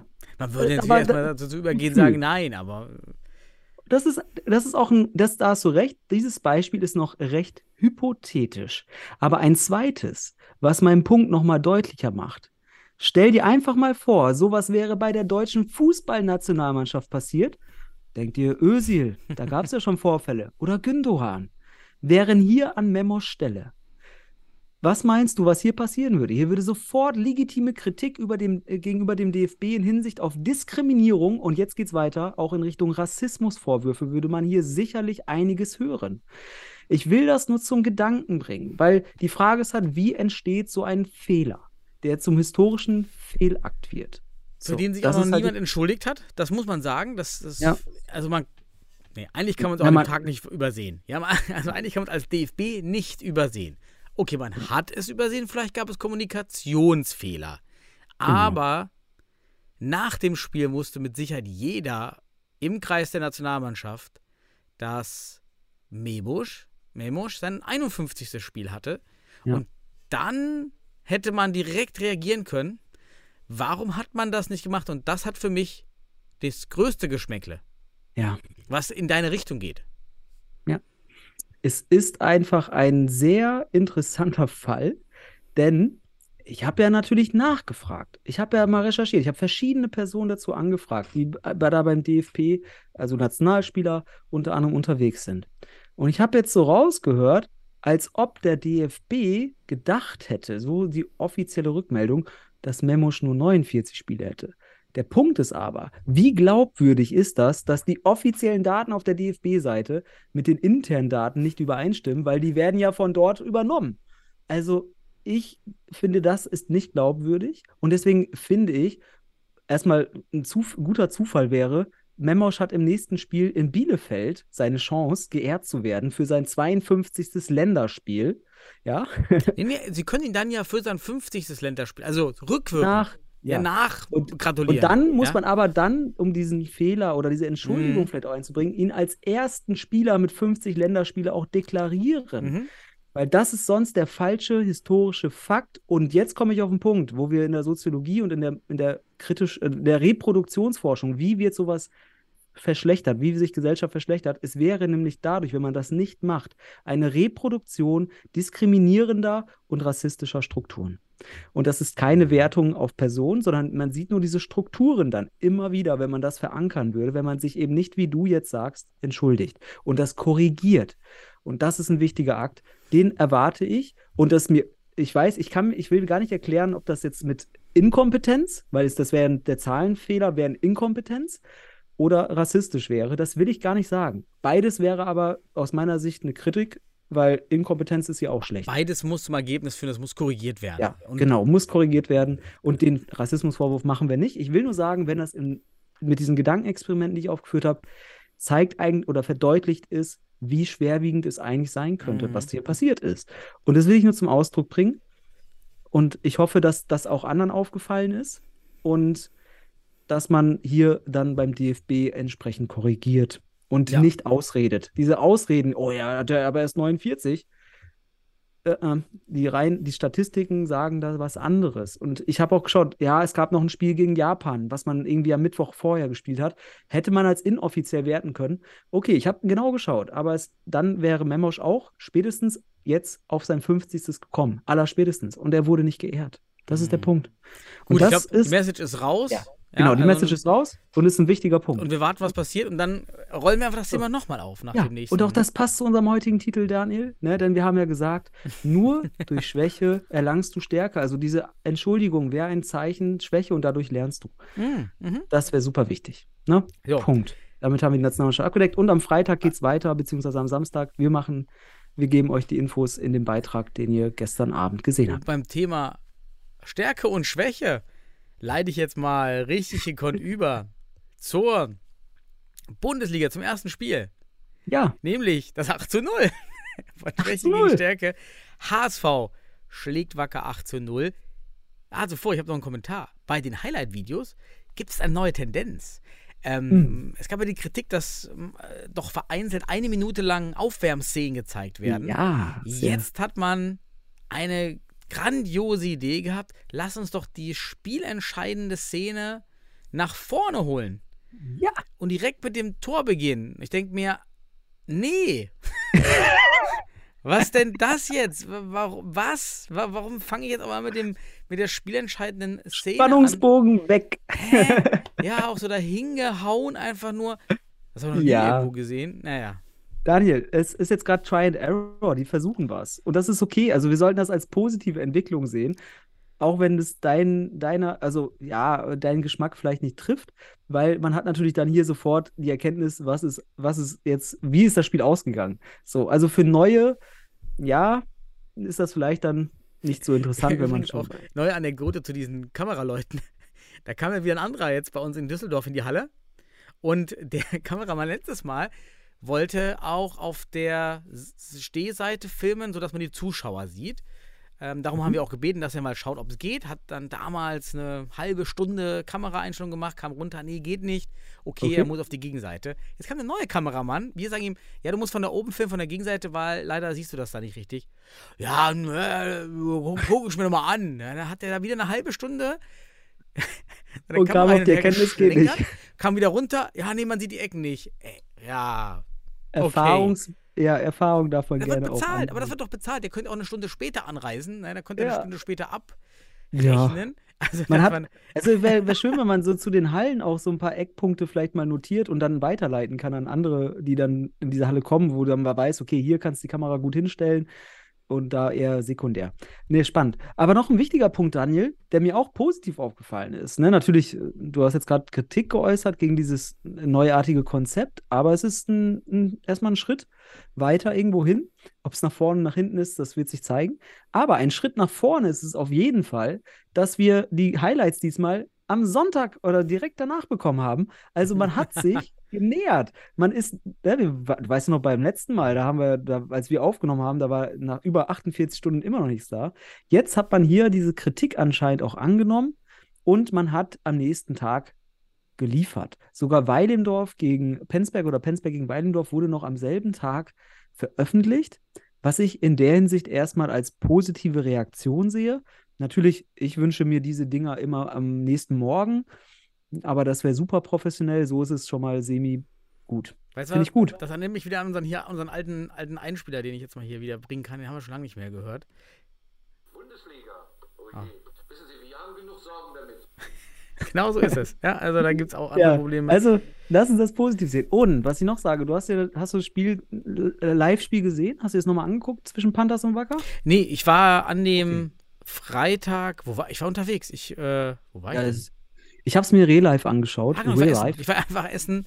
Ja, ich, Äh, aber wir äh, haben, du, wir haben nur noch ein, nur noch, also wir sind jetzt schon eine Stunde. Lass Ja, mal, das kriegen wir. pass mal auf. Okay, aber einen Punkt muss ich noch sagen, Daniel. Ja, zu den Real Life. Ich fand das eigentlich ganz cool gemacht jetzt, weil man hat ähm, vor dem Mhm. Spiel ein paar Interviews gemacht, danach, das war eigentlich ganz cool gemacht. Ähm, fand ich ganz gut. Also da muss ich sagen, die Live-Übertragung, beziehungsweise das, was ich im Real Life gesehen habe, ist ja die Live-Übertragung dann gewesen, ähm, fand ich eigentlich ganz gelungen. So, das zum Punkt DFB, Mhm. wie hat man das gemacht? Highlights und das Live-Spiel. So, jetzt mach mal du weiter mit dem Spiel weiter und ich korrigiere oder kommentiere Genau, was auch immer. ich würde das halt jetzt hier recht kurz halten, denn das war sehr offensichtlich. Ohne Göde und Elesi Okay. ist, ist bei Wacker keine Struktur. Die Mhm. Defensive steht überhaupt nicht. Immer wieder Lücken äh, dort auf in der Raute. Und äh, deshalb sind die Tore dann auch recht einfach gefallen. Zankel und Klaus waren wieder dabei, weil ja kein Oberliga-Fußball am Freitag ist.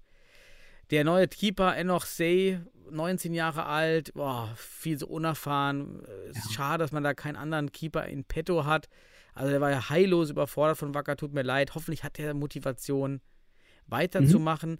Was mir bei Wacker auffällt, entweder kam viel zu wenig Druck auf den Ball in der Defensive Ja. oder viel zu viel, sodass man in den Mann rein attackiert und dann mehrfach einfach dann der, der entsprechende Aler vorbeizieht und es gibt auch nie einen Block, also wird dann kein Block gesetzt. Ja. Also wirklich sehr, sehr basic Dinger.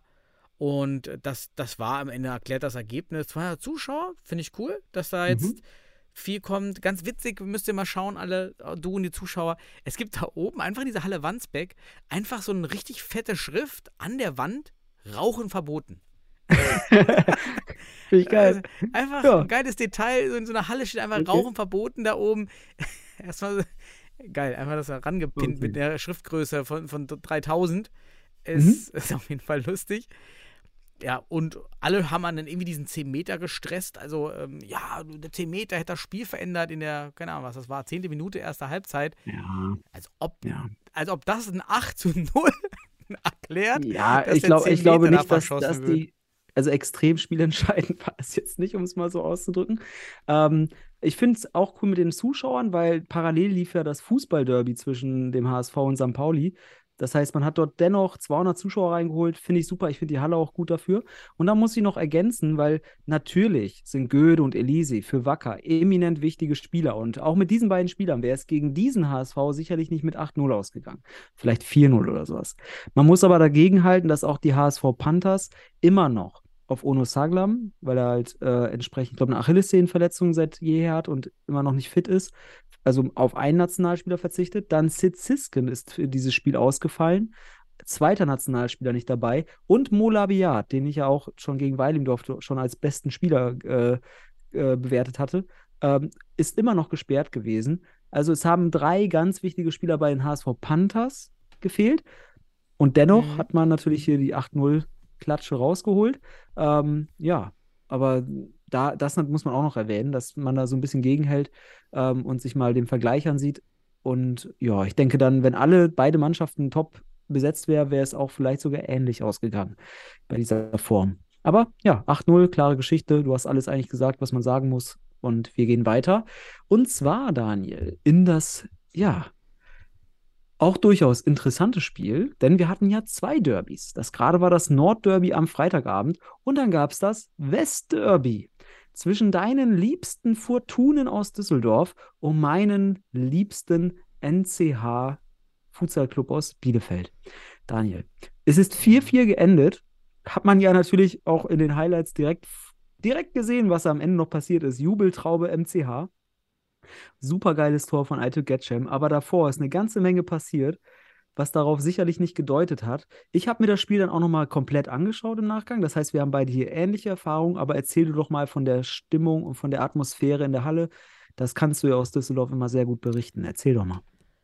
Ja, war wieder ein sehr stressiger Tag. Von 11.30 Uhr bis 20.30 Uhr war ich unterwegs. Wir müssen ja immer auch viele Sachen aus einem anderen Lager ranholen vom, vom unserem NLZ. Da ist mal wirklich viel Aufwand zu betreiben. Wir haben aber jetzt schon äh, die Banner, die wir platzieren können, auch, wir können sehr viel abdecken von, von Fenstern oder irgendwelchen Basketballboards mit unseren Bannern. Ich finde, das sieht schon ganz gut aus. Wir brauchen noch eine Lösung für die Basketballkörbe, wie alle. Mainz hatte da ja schon eine Idee mit solchen Überhängern über die Körbe. Ja, das ist also, das macht Spaß und man hat jetzt so einen ersten Rhythmus drin in der Halle, die man, die man da angehen kann und, und macht, das macht das von vor Ort äh, einfach einfacher. Haben jetzt auch unser Preissystem übrigens umgestellt, haben jetzt auf blank 5 Euro, wir sind nicht mehr im Castello und wir wollen mehr Leute rein und alles unter 14 oder 12, 14 Mal, glaube ich, haben wir gemacht, ist ab sofort kostenlos. Sodass man da auch viel unbürokratischer vorgehen kann und so ein Fünfer, den kannst du auch gut in der Kasse verwalten, dann hast du einfach 5-Euro-Scheine die ganze Zeit. Ähm, Glaube ich, ist ein gutes Modell für die Bundesliga. Das haben wir mal geändert und kam gut an. Und wir haben einfach zwischendrin, sind Fortuna-Fans vorbeigelaufen vom Bundesligaspiel. Und dann ist auch einer von uns, von unserem Helfern dann raus und hat einfach Leute reingezogen von der Straße. Einfach geil. Die, haben sich da hingesetzt und haben sich so angeguckt, das Futsalspiel, und haben natürlich was Hochspannendes gesehen, was am Anfang sehr dominiert von uns war. Muss man sagen, MCH hat mich negativ überrascht. Da war gar kein Druck nach vorne, nur Pacheco Mhm. auf seinem Posten. Ähm, gerade Furt Agnima mit sehr, sehr vielen Fehlern war dann auch bei einigen ja mit dabei. Wir haben wieder viele lange Bälle versucht, das kennt man ja nun schon. Ja. Hat ganz gut da eigentlich funktioniert und beim 1-0 super Pressing von Sepp, schön vorne, Sepp ist wieder fit, merkt man, der kann gute Meter laufen, ja, das, da hat der Pelt unter Druck gesetzt, äh, da kommt das, das kommt das Tor. Beim 2-0 Agnima der Fehler, Ja. ja, dann irgendwie richtig enttäuschender Abschluss von Schnitzerling, alleine aufs Tor. Zum Glück macht Tudajek den rein. Ja. Dann 2-1 war glücklich und dann sind wir wieder bei dem ganzen Spielverlauf. Wir hatten dann schon drei Pfostenschüsse. Dann kommt Pelch, macht das Tor, weil äh, ja, Pahl auf einmal den Ball ohne Bedrängnis mitten in die, in die Mitte spielt.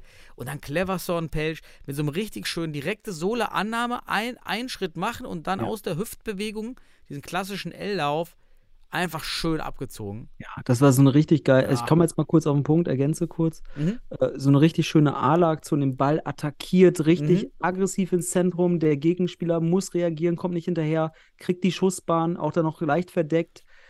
Auch keine Chance für De Groot, weil der Ball einfach mit so viel Zug und dann auch einfach verdeckt kommt. Richtig geile A-Aktion. Macht aber damit seinen Fehler wieder gut, weil er beim 1-0 äh, einen dramatischen Schwerpa Schwe äh, Fehlpass gespielt hat.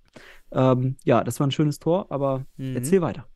Dann kommt das 3 zu 1, äh, geht eigentlich weiter gute Spielanteile für uns und auch Chancen. Schnitzerling macht Tunnel oder tunnelt Sentürk, aber eigentlich steht die ganze Defensive vom MCH wirklich schlecht, weil weder sehr Getschen rückt ein, Ja. noch Pelch ist eigentlich im, im Covering-Modus von Sentürk. Und genau das Mhm. ist das Problem. Schnitzerling kann tunneln, schön und gut, aber der Raum dahinter ist halt frei und auch Pacheco kann nicht weiter vorne stehen in der Situation. Also Pelch steht hier falsch, beziehungsweise Getschen rückt nicht ein, wie auch immer. Ist dann so ein halbes Eigentor, war geil für uns. Dann kommt das, ja, Christe Groth. Deswegen hat man ihn. Er ist einfach am Ball, wahrscheinlich der beste Keeper in der Bundesliga. Nimmt sich den Ball, legt sich den vor. Dafür lieben wir ja Futsal für diese Torwartaktion. Rennt über das Feld und dann auch dem MCH. Ich glaube, Pelch ist da und ich weiß nicht, wer der zweite Defensivmann war. Also, wenn man Christe Groth kennt, kann ich nicht die Mitte aufmachen. Also, spätestens ja, zwölf Meter vom Tor muss ich ihn attackieren, weil die, alle anderen Optionen, die mitgelaufen sind, sind im Abschluss schlechter als der Krot. ja, das war aus meiner Sicht die falsche Defensiventscheidung, de Krot überhaupt so weit kommen zu lassen. Und dann zieht er aus 10, was ist das, 10 Metern ab. Boah, genau Aber- in den Winkel, ne? Daniel, Daniel, das war ganz wichtig aus psychologischer Sicht, dass Christe Groth hier richtig abfeiern konnte und sich auch richtig groß gefühlt hat. Denn es kommt noch zu einer entscheidenden Situation, wo ich Mhm. denke, dass das einen kleinen psychologischen Effekt hatte. Das kam dann genau danach, ein paar Minuten später, wieder äh, Flying, äh, dann beginnt eben der MCH mit Flying, acht Genau. Minuten vor Ende oder so. Ja. Verteidigt Fortuna recht gut, äh, machen wir ganz gut bis dahin und dann kriegt Christe Groth den Ball. Und dann steht tatsächlich Sepp, das Bild war unfassbar. Sepp steht auf sechs Meter im gegnerischen Strafraum und der Torwart ist nicht da, niemand ist da. Also Ja, der MCH war mit allen fünf Spielern am Strafraum von Ja. Fortuna. Mit allen. Also die sind wirklich komplett, also sagen wir in der gegnerischen Hälfte. Mhm. Weil man ja den offenen Raum, also man hat ja dann auch leider da einfach, oder Sepp hat, ist einfach stehen geblieben, je nachdem, wie man es sehen will. Und de Groot, ich denke, er, er hat ihn gesehen. Aber was versucht er, Ja. Daniel? Erzähl's. Was Ja, versucht er er versucht anstatt, halt das Ding anstatt selber zu machen, Ja. weil es halt Chris ist. Ne? Der ist halt auch so ein Showman dafür. Dafür macht er das eine Ding gut, dafür macht er das aber wiederum nicht. Also ist so ein bisschen, war so, ein, so eine Substitution des einen Gutes.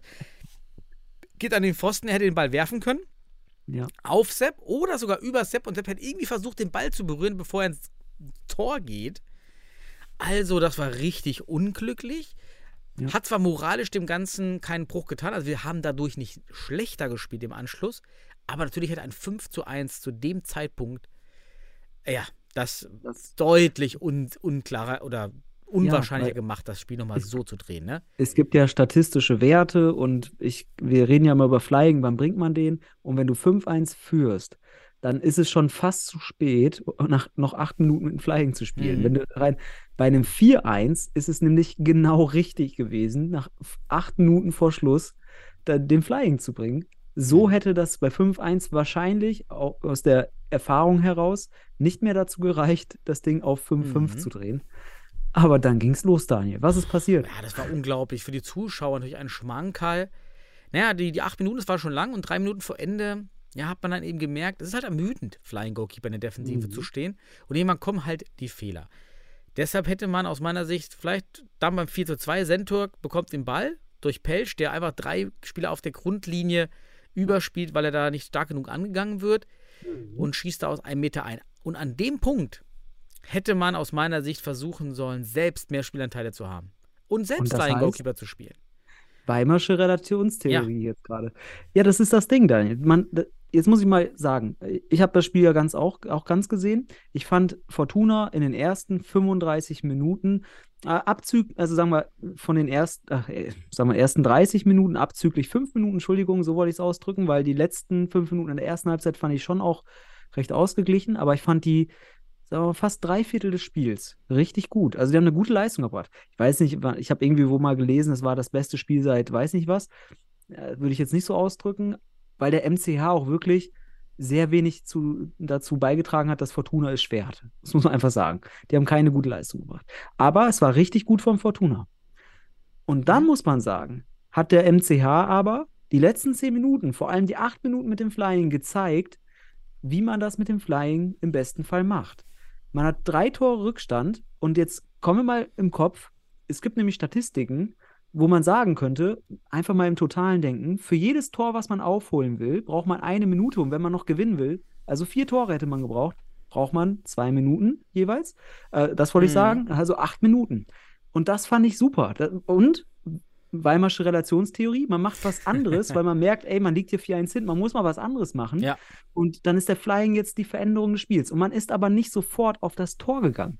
Man hat den Ball laufen lassen. Man hat den Block, die, die, die, die Spieler, die da gewechselt haben bei, bei Fortuna, das ist das letzte Spieldrittel. Da ist die Kraft eh schon schwächelnd.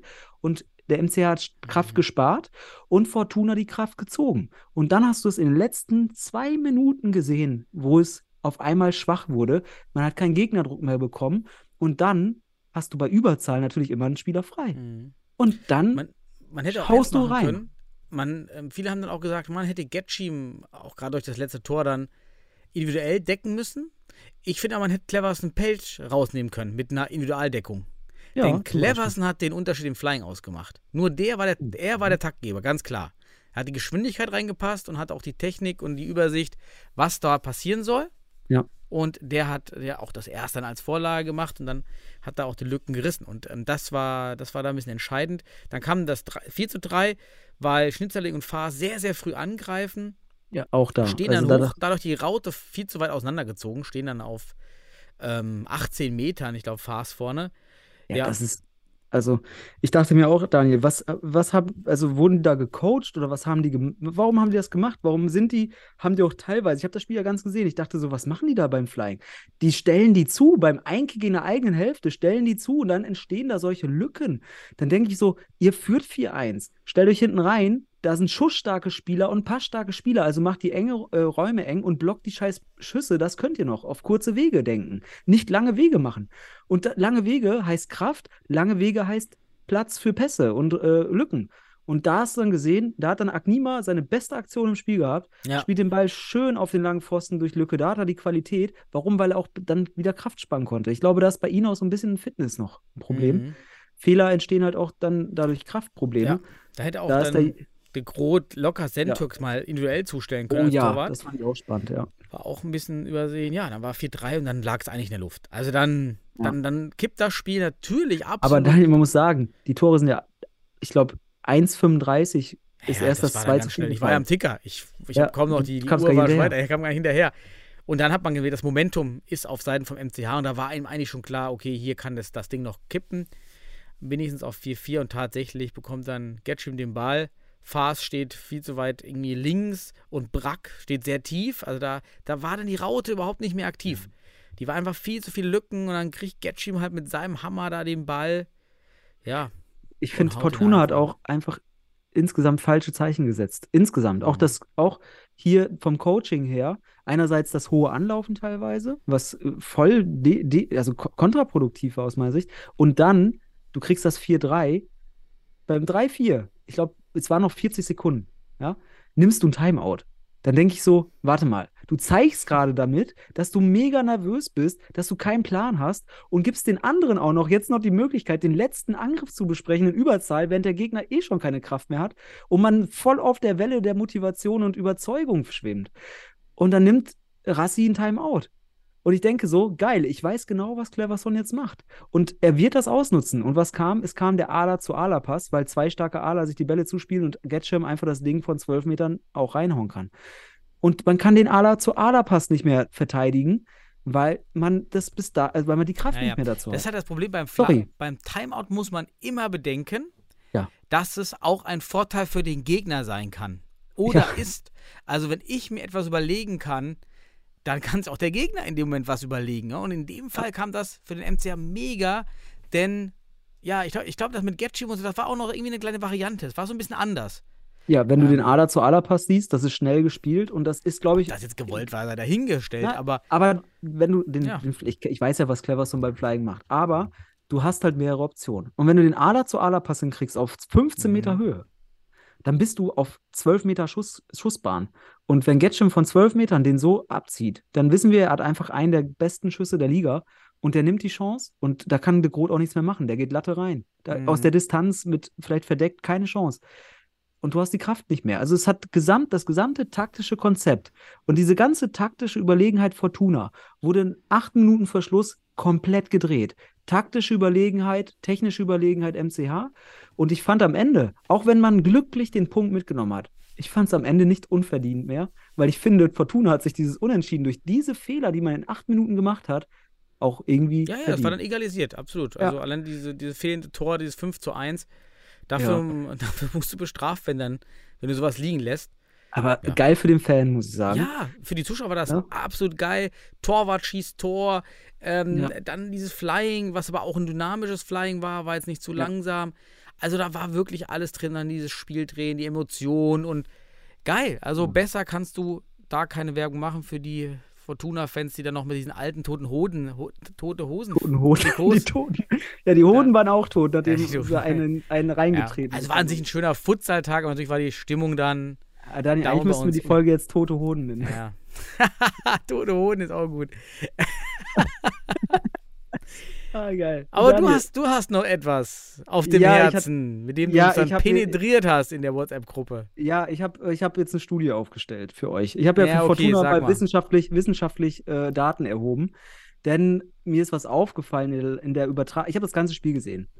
Und mir ist aufgefallen, dass euer Hallensprecher HP Effing nicht nur total willkürlich Musik, äh, unsituativ, einfach irgendwie auch ohne, dass man den Refrain irgendwie bringt oder irgendwie, irgendwie ein Stück, irgendwo aus dem Stück ein Stück reinhaut, mal eine Sekunde, mal 30 Sekunden, mal eine ganze Minute, einfach raushaut. Und erster Punkt, er bringt alle zwei Minuten ein neues Gen- Genre rein. Ich glaube auch die letzten acht Minuten wurden ein bisschen nervöser, weil man die ganze Zeit Techno gespielt hat und schnelle Musik. Ich hätte so ein bisschen mehr äh, Smootheres bringen müssen. Nein, aber das schon. Das ist der erste Punkt. Also euer Hallensprecher oder der, der, der DJ, was auch immer, aber auch als Hallensprecher, finde ich, sind hier Grenzen der Sportlichkeit überschritten, denn ich habe es protokolliert, Daniel. Also wenn ihr es wollt, ihr guckt in die WhatsApp-Gruppe nochmal, ist es detailliert aufgeführt, Zitate sind gebracht, ihr könnt es kontrollieren, von Spielminute zu Spielminute.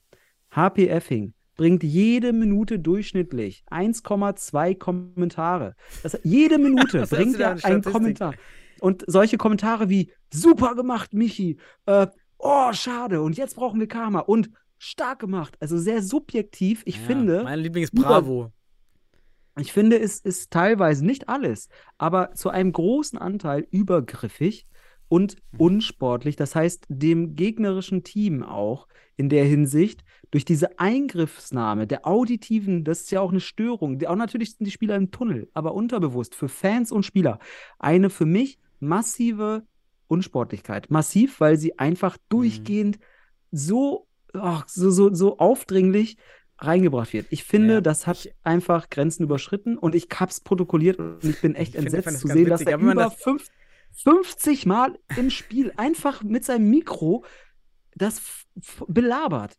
Es ist einfach ohne Konzept, einfach nur, ich weiß nicht, hyperaktiv, impulsiv. Also ich kann so viel. Ich bin da bei den Argumenten absolut bei dir, aber habe gelernt, dass diese Sicht auf so einen aktiven Hallensprecher sehr polarisierend ist. Und es gibt ein Ja, Lager, natürlich. die das genauso gut finden.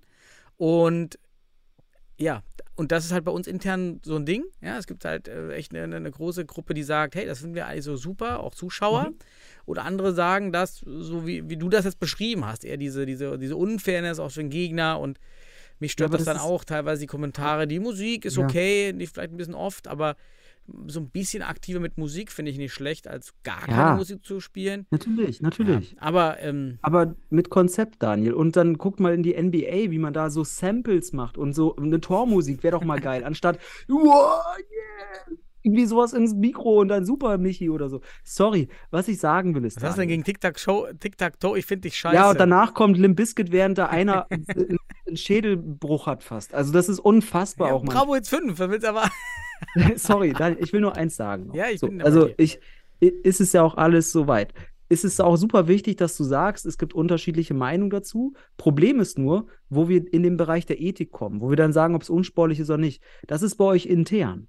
Das ist aus eurer Sicht. Ihr müsst beachten, was Außenstehende wahrnehmen, was die gegnerische Mannschaft auch wahrnimmt und ob das möglicherweise unterbewusst oder bewusst hier ein Eingriff, ein unsportlicher Eingriff ist. Und das, da geht es gar nicht darum, ob ihr das gut findet oder ob das jemand schlecht findet bei euch. Das ist schon sehr interessant, wenn ihr da Pole innerhalb habt, weil dann ist es schon ein Zeichen dafür, ey, lasst den Scheiß, macht's richtig und ordentlich. Aber wenn, es ist das Problem, dass Außenstehende das so sehen. Ich, es ist ja auch so, ich wage diese Aus, äh, weil ich es protokolliert habe, also ich habe die Daten, ich kann dazu was aussagen, ich kann das jetzt gerne sagen, aber ich kriege das ja auch, ich kriege ja die Tipps von außen und zwar auch von anderen Bundesligisten, die mir sagen, hey, was ist das da los? Das, das ist mega störend. Und deswegen äußere ich es einfach und dann ist das ein ethischer Diskurs und wenn das problematisch wird, dann ist das in dem Bereich der Unsportlichkeit. Was ihr inter, intern gut oder schlecht findet, ist in dem Moment erstmal sekundär. Und das ist für mich wichtig, dass man versteht, was Gegner dafür Eingriffe erhalten. Und das finde ich mm, grenzwertig. Grenzwertig. Ist angekommen. Wir haben noch, wir haben jetzt schon eine Minute, eine Stunde 20, Ja, der- Sebastian. Weißt du, Ja, ich will das- jetzt nicht das- die, die längste Folge der, der, auf der History hier machen. Ah, es wird immer geiler im Futsal. Äh, Jan Regensburg gegen Hot, Hot 5 hieß es bei, in den Highlights am Anfang. Echt? Das habe ich gar nicht gesehen. Ja, Hot 5? Hot, Hot, Hot, ja, hat man verbessert. Aber äh, zum Glück haben wir Screen gescreenshottet und können das belegen äh, schlussendlich. Aber es stand äh, bei den Highlights Jan Regensburg versus Hot 5. Die heißen 5. Geil. Ja, Ja. aber geil. Cool war, Ja. ja, ja anscheinend 250 Zuschauer in, in Regensburg. Wir, wir hatten übrigens 110, das war okay. Wir hatten jetzt sogar noch ein bisschen weniger erwartet. War, war ganz gut. Hier 250, das finde ich richtig stark. Ich glaube, viele auch von Hohenstein dabei, denn an, äh, Ja. an, an, wenn man der, der Stimmung nachgeht, diese typischen Tröten, das sind die Hohenstein-Tröten und Trommeln, ähm, fand ich gut. Jan hatte nur drei Auswechselspieler. Wir haben das schon mal gestresst hier, das Thema, dass man da ja Weißt doch wenige? Optionen hat. Weißt du warum? Am Anfang hat uns ja gesagt, dass der Marquinhos nicht spielen Mhm. kann. Aber was mir dann wieder fehlt, kann man auch mal sagen, den Grund, ist er verletzt, hat er irgendwas, ich weiß nicht. Was aber erwähnt wird, er hat zusammen mit irgendjemand anderem, Pörsch, glaube ich, seine B1 genau. Deutschprüfung gemacht. Das ist ja toll, das freut uns. Aber erzähl uns doch mal, warum der verletzt ist. Gib uns Infos. Wir brauchen Infos. Ja, warum So. ist er nicht dabei? Ja, ich weiß nicht, oder Ja. war es gesperrt? Ich, nee, eigentlich er nicht Ja, unabhängig davon. Äh, die B1-Prüfung ist wichtiger als der Sport. Okay, das war, den Fakt habe ich auch nicht verstanden. Das war ein richtiger Random-Fact. Also, den Ja, niemand also benötigt, kann man ja ne? bringen, aber da muss man auch die Fakten inhaltlich Naja. bringen. Und dann bin ich da auch glücklich mit. Ansonsten Digga, ist ja gar nicht so viel passiert in den Highlights. Ja, 1-0 Rodriguez, äh, da war eine pa äh, katastrophale Ballabstimmung von Hallison an, am eigenen Sechser. Was sich dabei gedacht hat, das, das muss er beantworten und hat euch einfach auch ein richtig kapitaler Fehler da. Dann äh, 1-1 Ribeiro, einfach ein richtig geiles, einfaches Futsal-Tor. Ribeiro, geil. als Fixo spielt auf Ala ist so ein klassischer Ala Fixo, ähm, Pivo Fixo Change, kann man das auch nennen? Ja, wenn Ja. der Fixo den Ball nach vorne spielt, der wird abgeschirmt, schön tief gehalten. Fehler ganz klar bei Pirsch, der blockt Ja. Ribeiro ja gar nicht. Also der lässt ihn ja da durchlaufen. Es Ja, man muss sich da mal seine, da. ja, seine Körperposition angucken. Der guckt nur Ja, den Ball ja. hinterher und Genau. Ribeiro, Ribeiro steht schon und denkt so, geil. Der guckt ja gar nicht zu mir, ich laufe mal durch. Ablage, wunderbar, schönes Futsaltor. Pörsch wirkte hier defensiv schwach, weil er einfach die individualtaktischen Mittel anscheinend nicht besitzt, um sowas zu verteidigen. Und dann 1-2 durch Micha. Mika Micha, Micha, glaube ich. Aus Mhm. 12 Meter nach so einem Freistoß, dann rübergelegt.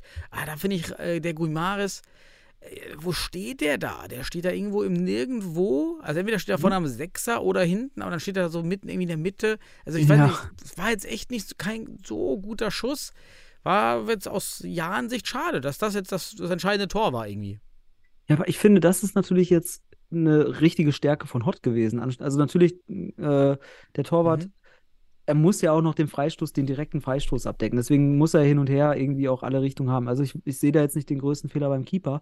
Ich sehe eher die Stärke von Mita. Der hat so eine gute Klebe, das hat er schon letzte Saison immer wieder gezeigt.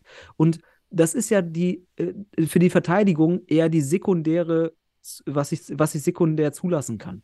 Primär muss ich natürlich den direkten Weg zum Tor verteidigen und dann muss man sagen, wird natürlich auch sein Gegenspieler gut geblockt. Und dann kriegt er die Schussbahn und der hat so einen guten Strich und dann sind das 10 Meter, glaube ich, oder so waren das jetzt. Und ähm, richtig schönes Freistoßtor. Sollten sich viele Mannschaften abgucken, wie man so einen Spieler kurz blockt und dann den starken Schützen einfach, weil es werden zwei Spieler sogar geblockt. Das ist auch ganz wichtig zu sehen. Der hat einfach freie Schussbahn und schießt ihn dahin, wo er hin muss. Und das ist einfach ein super Schütze gewesen. Das, das, Ja. das würde ich hervorheben. Hott hat Genau. auch in so einem engen Spiel wieder gewonnen. Ja. Absolute Favoriten, absolute Favoriten. Genau. Ne? Und Das ist das Ding. Ne? Du gewinnst auch deine Spiele, wo du vielleicht nicht äh, 8-0 äh, Leistung bringst, sondern du gewinnst 2-1 gegen Regensburg. Aber Regensburg ist auch stark, muss man auch sagen. Also, die spielen das nächste Spiel beim MCH. Ich gucke es mir live an, vor Ort. Ich freue mich, ich habe schon mit Florian mich ausgetauscht aus Regensburg. Wir werden uns entweder nach dem Spiel oder vor dem Spiel sicherlich noch kurz treffen äh, in der Halle. Und äh, bin gespannt, weil Regensburg jetzt, äh, ja, hat, hat, sah gar nicht so schlecht aus. Aber muss auch sagen, Hott äh, ist so hoch gesprungen, wie sie mussten. So ist es einfach. Und gewinnt 2-1. Ja, ist im Auswärtsspiel Ja. okay. Ja, kann man, Ja. kann man machen. Und der andere Favorit, SFC Stuttgart, gewinnt dahingegen als Verfolger. Jetzt äh, wurde es deutlich mit Pauli. 11 Ja. zu 3. Pauli ja, wir kennen Pauli mit der Guerilla, sehr viel starke Kontertechnik, mit sehr viel Individualtechnik, Ja. äh, Kontertaktik mit individueller Technik. Und hier 150 Zuschauer, äh, finde ich Ja. gut. Bewander war im Tor statt AK47. Da weiß ich auch nicht, warum. Wo, wo, war, wo war denn unser Axel Ja, kam- Er wurde eingewechselt. ja, jeden kam der später? Okay, ja, ich habe das, nur- glaub, ich glaube in Erinnerung, wenn ich da falsch liege, Okay. aber er war ja. Ich habe den war auch abgeschaltet. Da, da habe ich vorgespult gestern, hatte ich mehr so viel Zeit. Und ich habe mir jetzt hier auch Ja. nur aufgeschrieben, Wehab kam stark rüber, aber ich glaube, das lag jetzt auch an der nicht so futsalspezifischen Defensive von Pauli, Ja. weil in dem Spiel bei uns ist er überhaupt nicht so aufgefallen, weil er einfach keine Freiräume hatte. Ja, ähm, hat Pauli auch. entwickelt sich. Ja, also Pauli natürlich, muss man auch sagen, auch ohne Spo und so weiter. Also Ja, das ja, ist, ist aber auch kein gutes Zeichen, ne? Weil dann hast du halt, ne, Pauli hat jetzt seine Punkte gesammelt, wer weiß, was da jetzt dann. Ist ja auch, ich hoffe nicht, dass jetzt in Zukunft bei den Auswärtsspielen immer so eine schwache Pauli-Mannschaft dabei ist, weil das wäre Wettbewerbsverzerrung. Das würde ich nicht gut Auf der finden. anderen Seite könntest du Schlecht. auch ökonomisch sagen, pass mal auf, du fährst eh dahin und weißt, dass du, ne, dass du, also dass die Chancen Ja. sehr gering sind. Das sind Ja. hohe Kosten, wenn du dann best, wenn du den ganzen Kader mitnimmst. Genau. Ja, dann nimm doch nur fünf Spieler mit oder, oder sechs, sieben und dann Führt- kriegst du alle in den Buddy rein. führt aber zu einem, einem äh, damit verbundenen problematischen sportlichen Wettbewerb. Und deswegen sage ich ja, das ist äh, hoffentlich nicht in Zukunft weiter so gehend, weil jetzt gegen Stuttgart hätte man eh nicht erwartet, dass sie äh, gewinnen. Aber ein 11-3 ist natürlich auch vom Torverhältnis, was auch am Ende mal ausschlaggebend sein kann. Wiederum auch wieder eine gewisse, ja, eine gewisse Verzerrung dann vielleicht. Ja, ist aber das möchte 18 ich- 0. Ist ja vom, vom Abstand das Ja. gleiche wie das 18 0 von, Ja, genau. von Pauli. Mhm. Ja, ist schon schade. Das sind, das sind Ergebnisse, die willst du einfach nicht in der Top-Liga haben, in der, Ja. in der Frequenz. Man muss noch sagen, Ja. Bichewski überragend wieder. Ist jetzt auch Torschützen Ja. absolut gerechtfertigt. Ich finde, er macht unfassbar schöne Tore die Saison. Äh, Ja. Auch hier wieder mit der Pick. Oder der Dude, der hat mir so leid getan. Das eine Mal in seinem Gesicht hast du richtig gesehen, auch nicht schon wieder durch die Beine. Er hat durch zwei durch die Beine bekommen, weil er Ja. äh, die Geschwindigkeit ist, das sieht man, ist er nicht gewohnt. Ja, der, der Ja. ist noch im Rauslaufen, da denkt man gar nicht, dass einer jetzt auf einmal so eine Granate abzieht aus dem Nichts.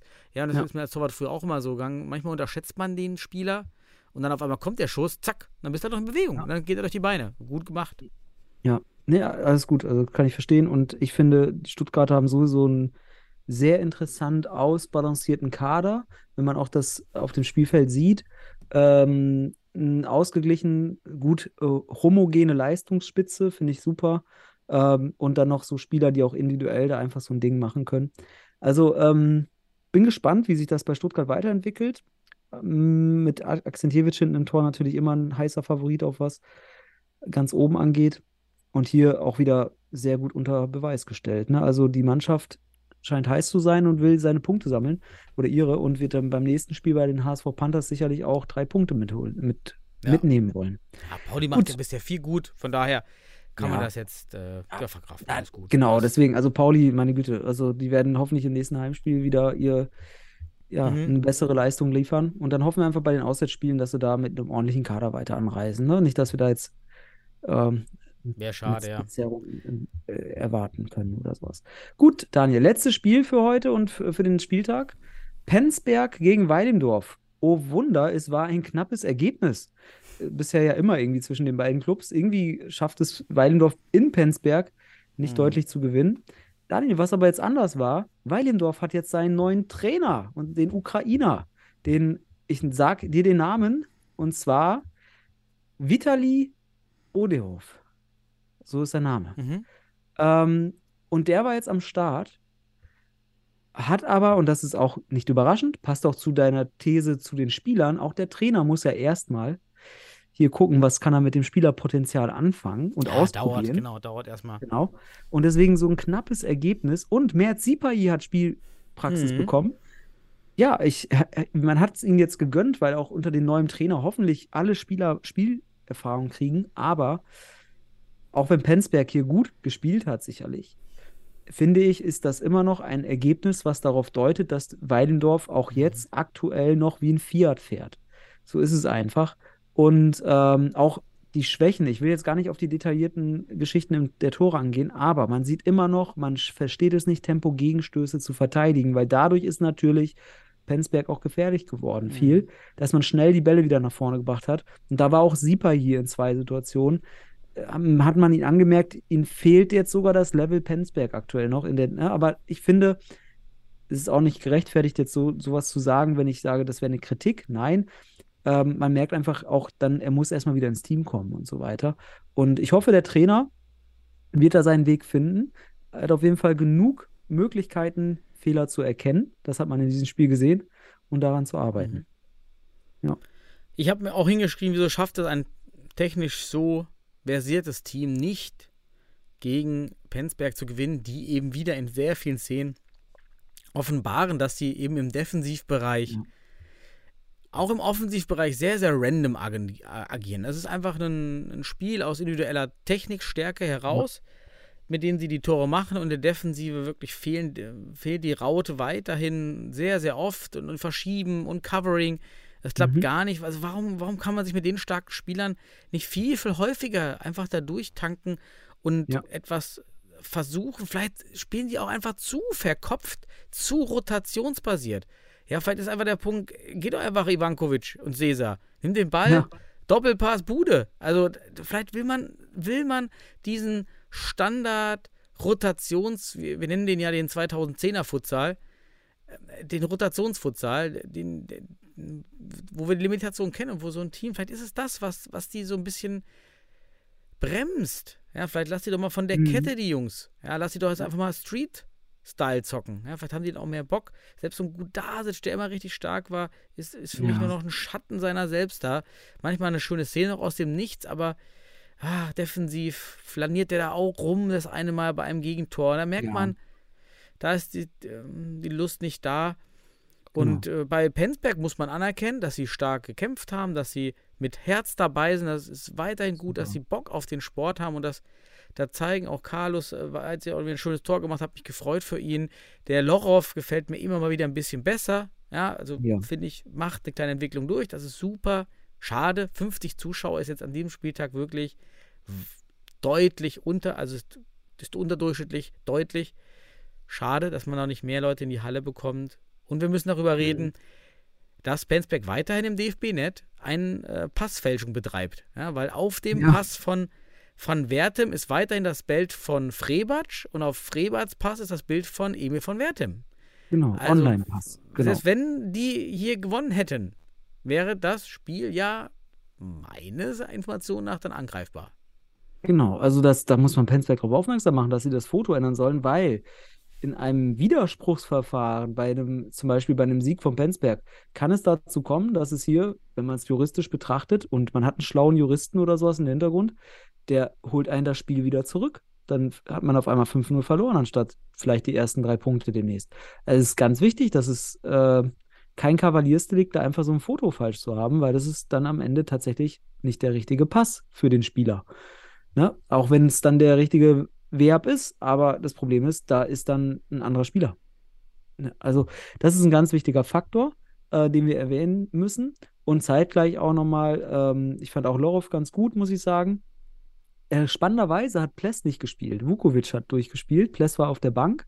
Ähm, ich weiß nicht, vielleicht ist das auch, ein, auch bei der Nationalmannschaft vielleicht gar keine richtige Entscheidung gewesen für Wiegels. Vielleicht war er auch irgendwie angeschlagen und deswegen auch jetzt angeschlagen gegen, gegen, gegen Penzberg. Man weiß es nicht. Vielleicht kann er uns da kurz berichten, was da die Situation ist. Aber er war auf jeden Fall auf der Bank äh, und Vukovic hat gespielt. Und ich hoffe, dass der neue Trainer bei Weidemdorf jetzt aus diesem ganzen Spielerpotenzial, was man ja enorm hat, ein Team formt und ein, ein taktisches und schlussendlich dann ein Coaching betreibt, das diesen Fiat jetzt endlich auf Ferrari-Niveau hebt, weil den Anspruch hat man. Das hat man ja auch im Interview gehört. Man will Meister werden.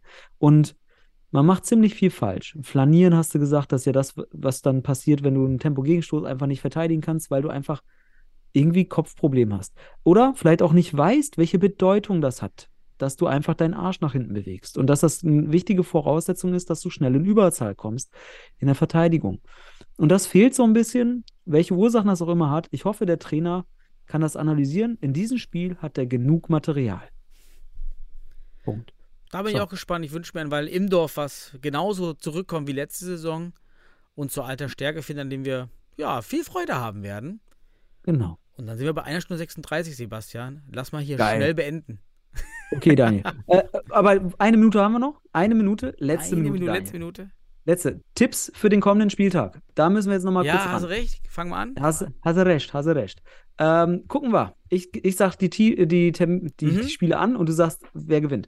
HSV Panthers, Stuttgarter Futsal Club. Zu Hause in Hamburg. Ah, Hamburger HSV. Okay, ähm, ich sage Stuttgarter Futsal Club, einfach um Gegengewicht zu haben. Ähm, dann Hohenstein gegen St. Pauli, Hot. Sage ich auch, hot. Dann Wacker gegen Penzberg. Oh, das ist ein spannendes Duell. Also Oh. Penzberg kann Aber hier in, mal langsam in, in, in Hamburg.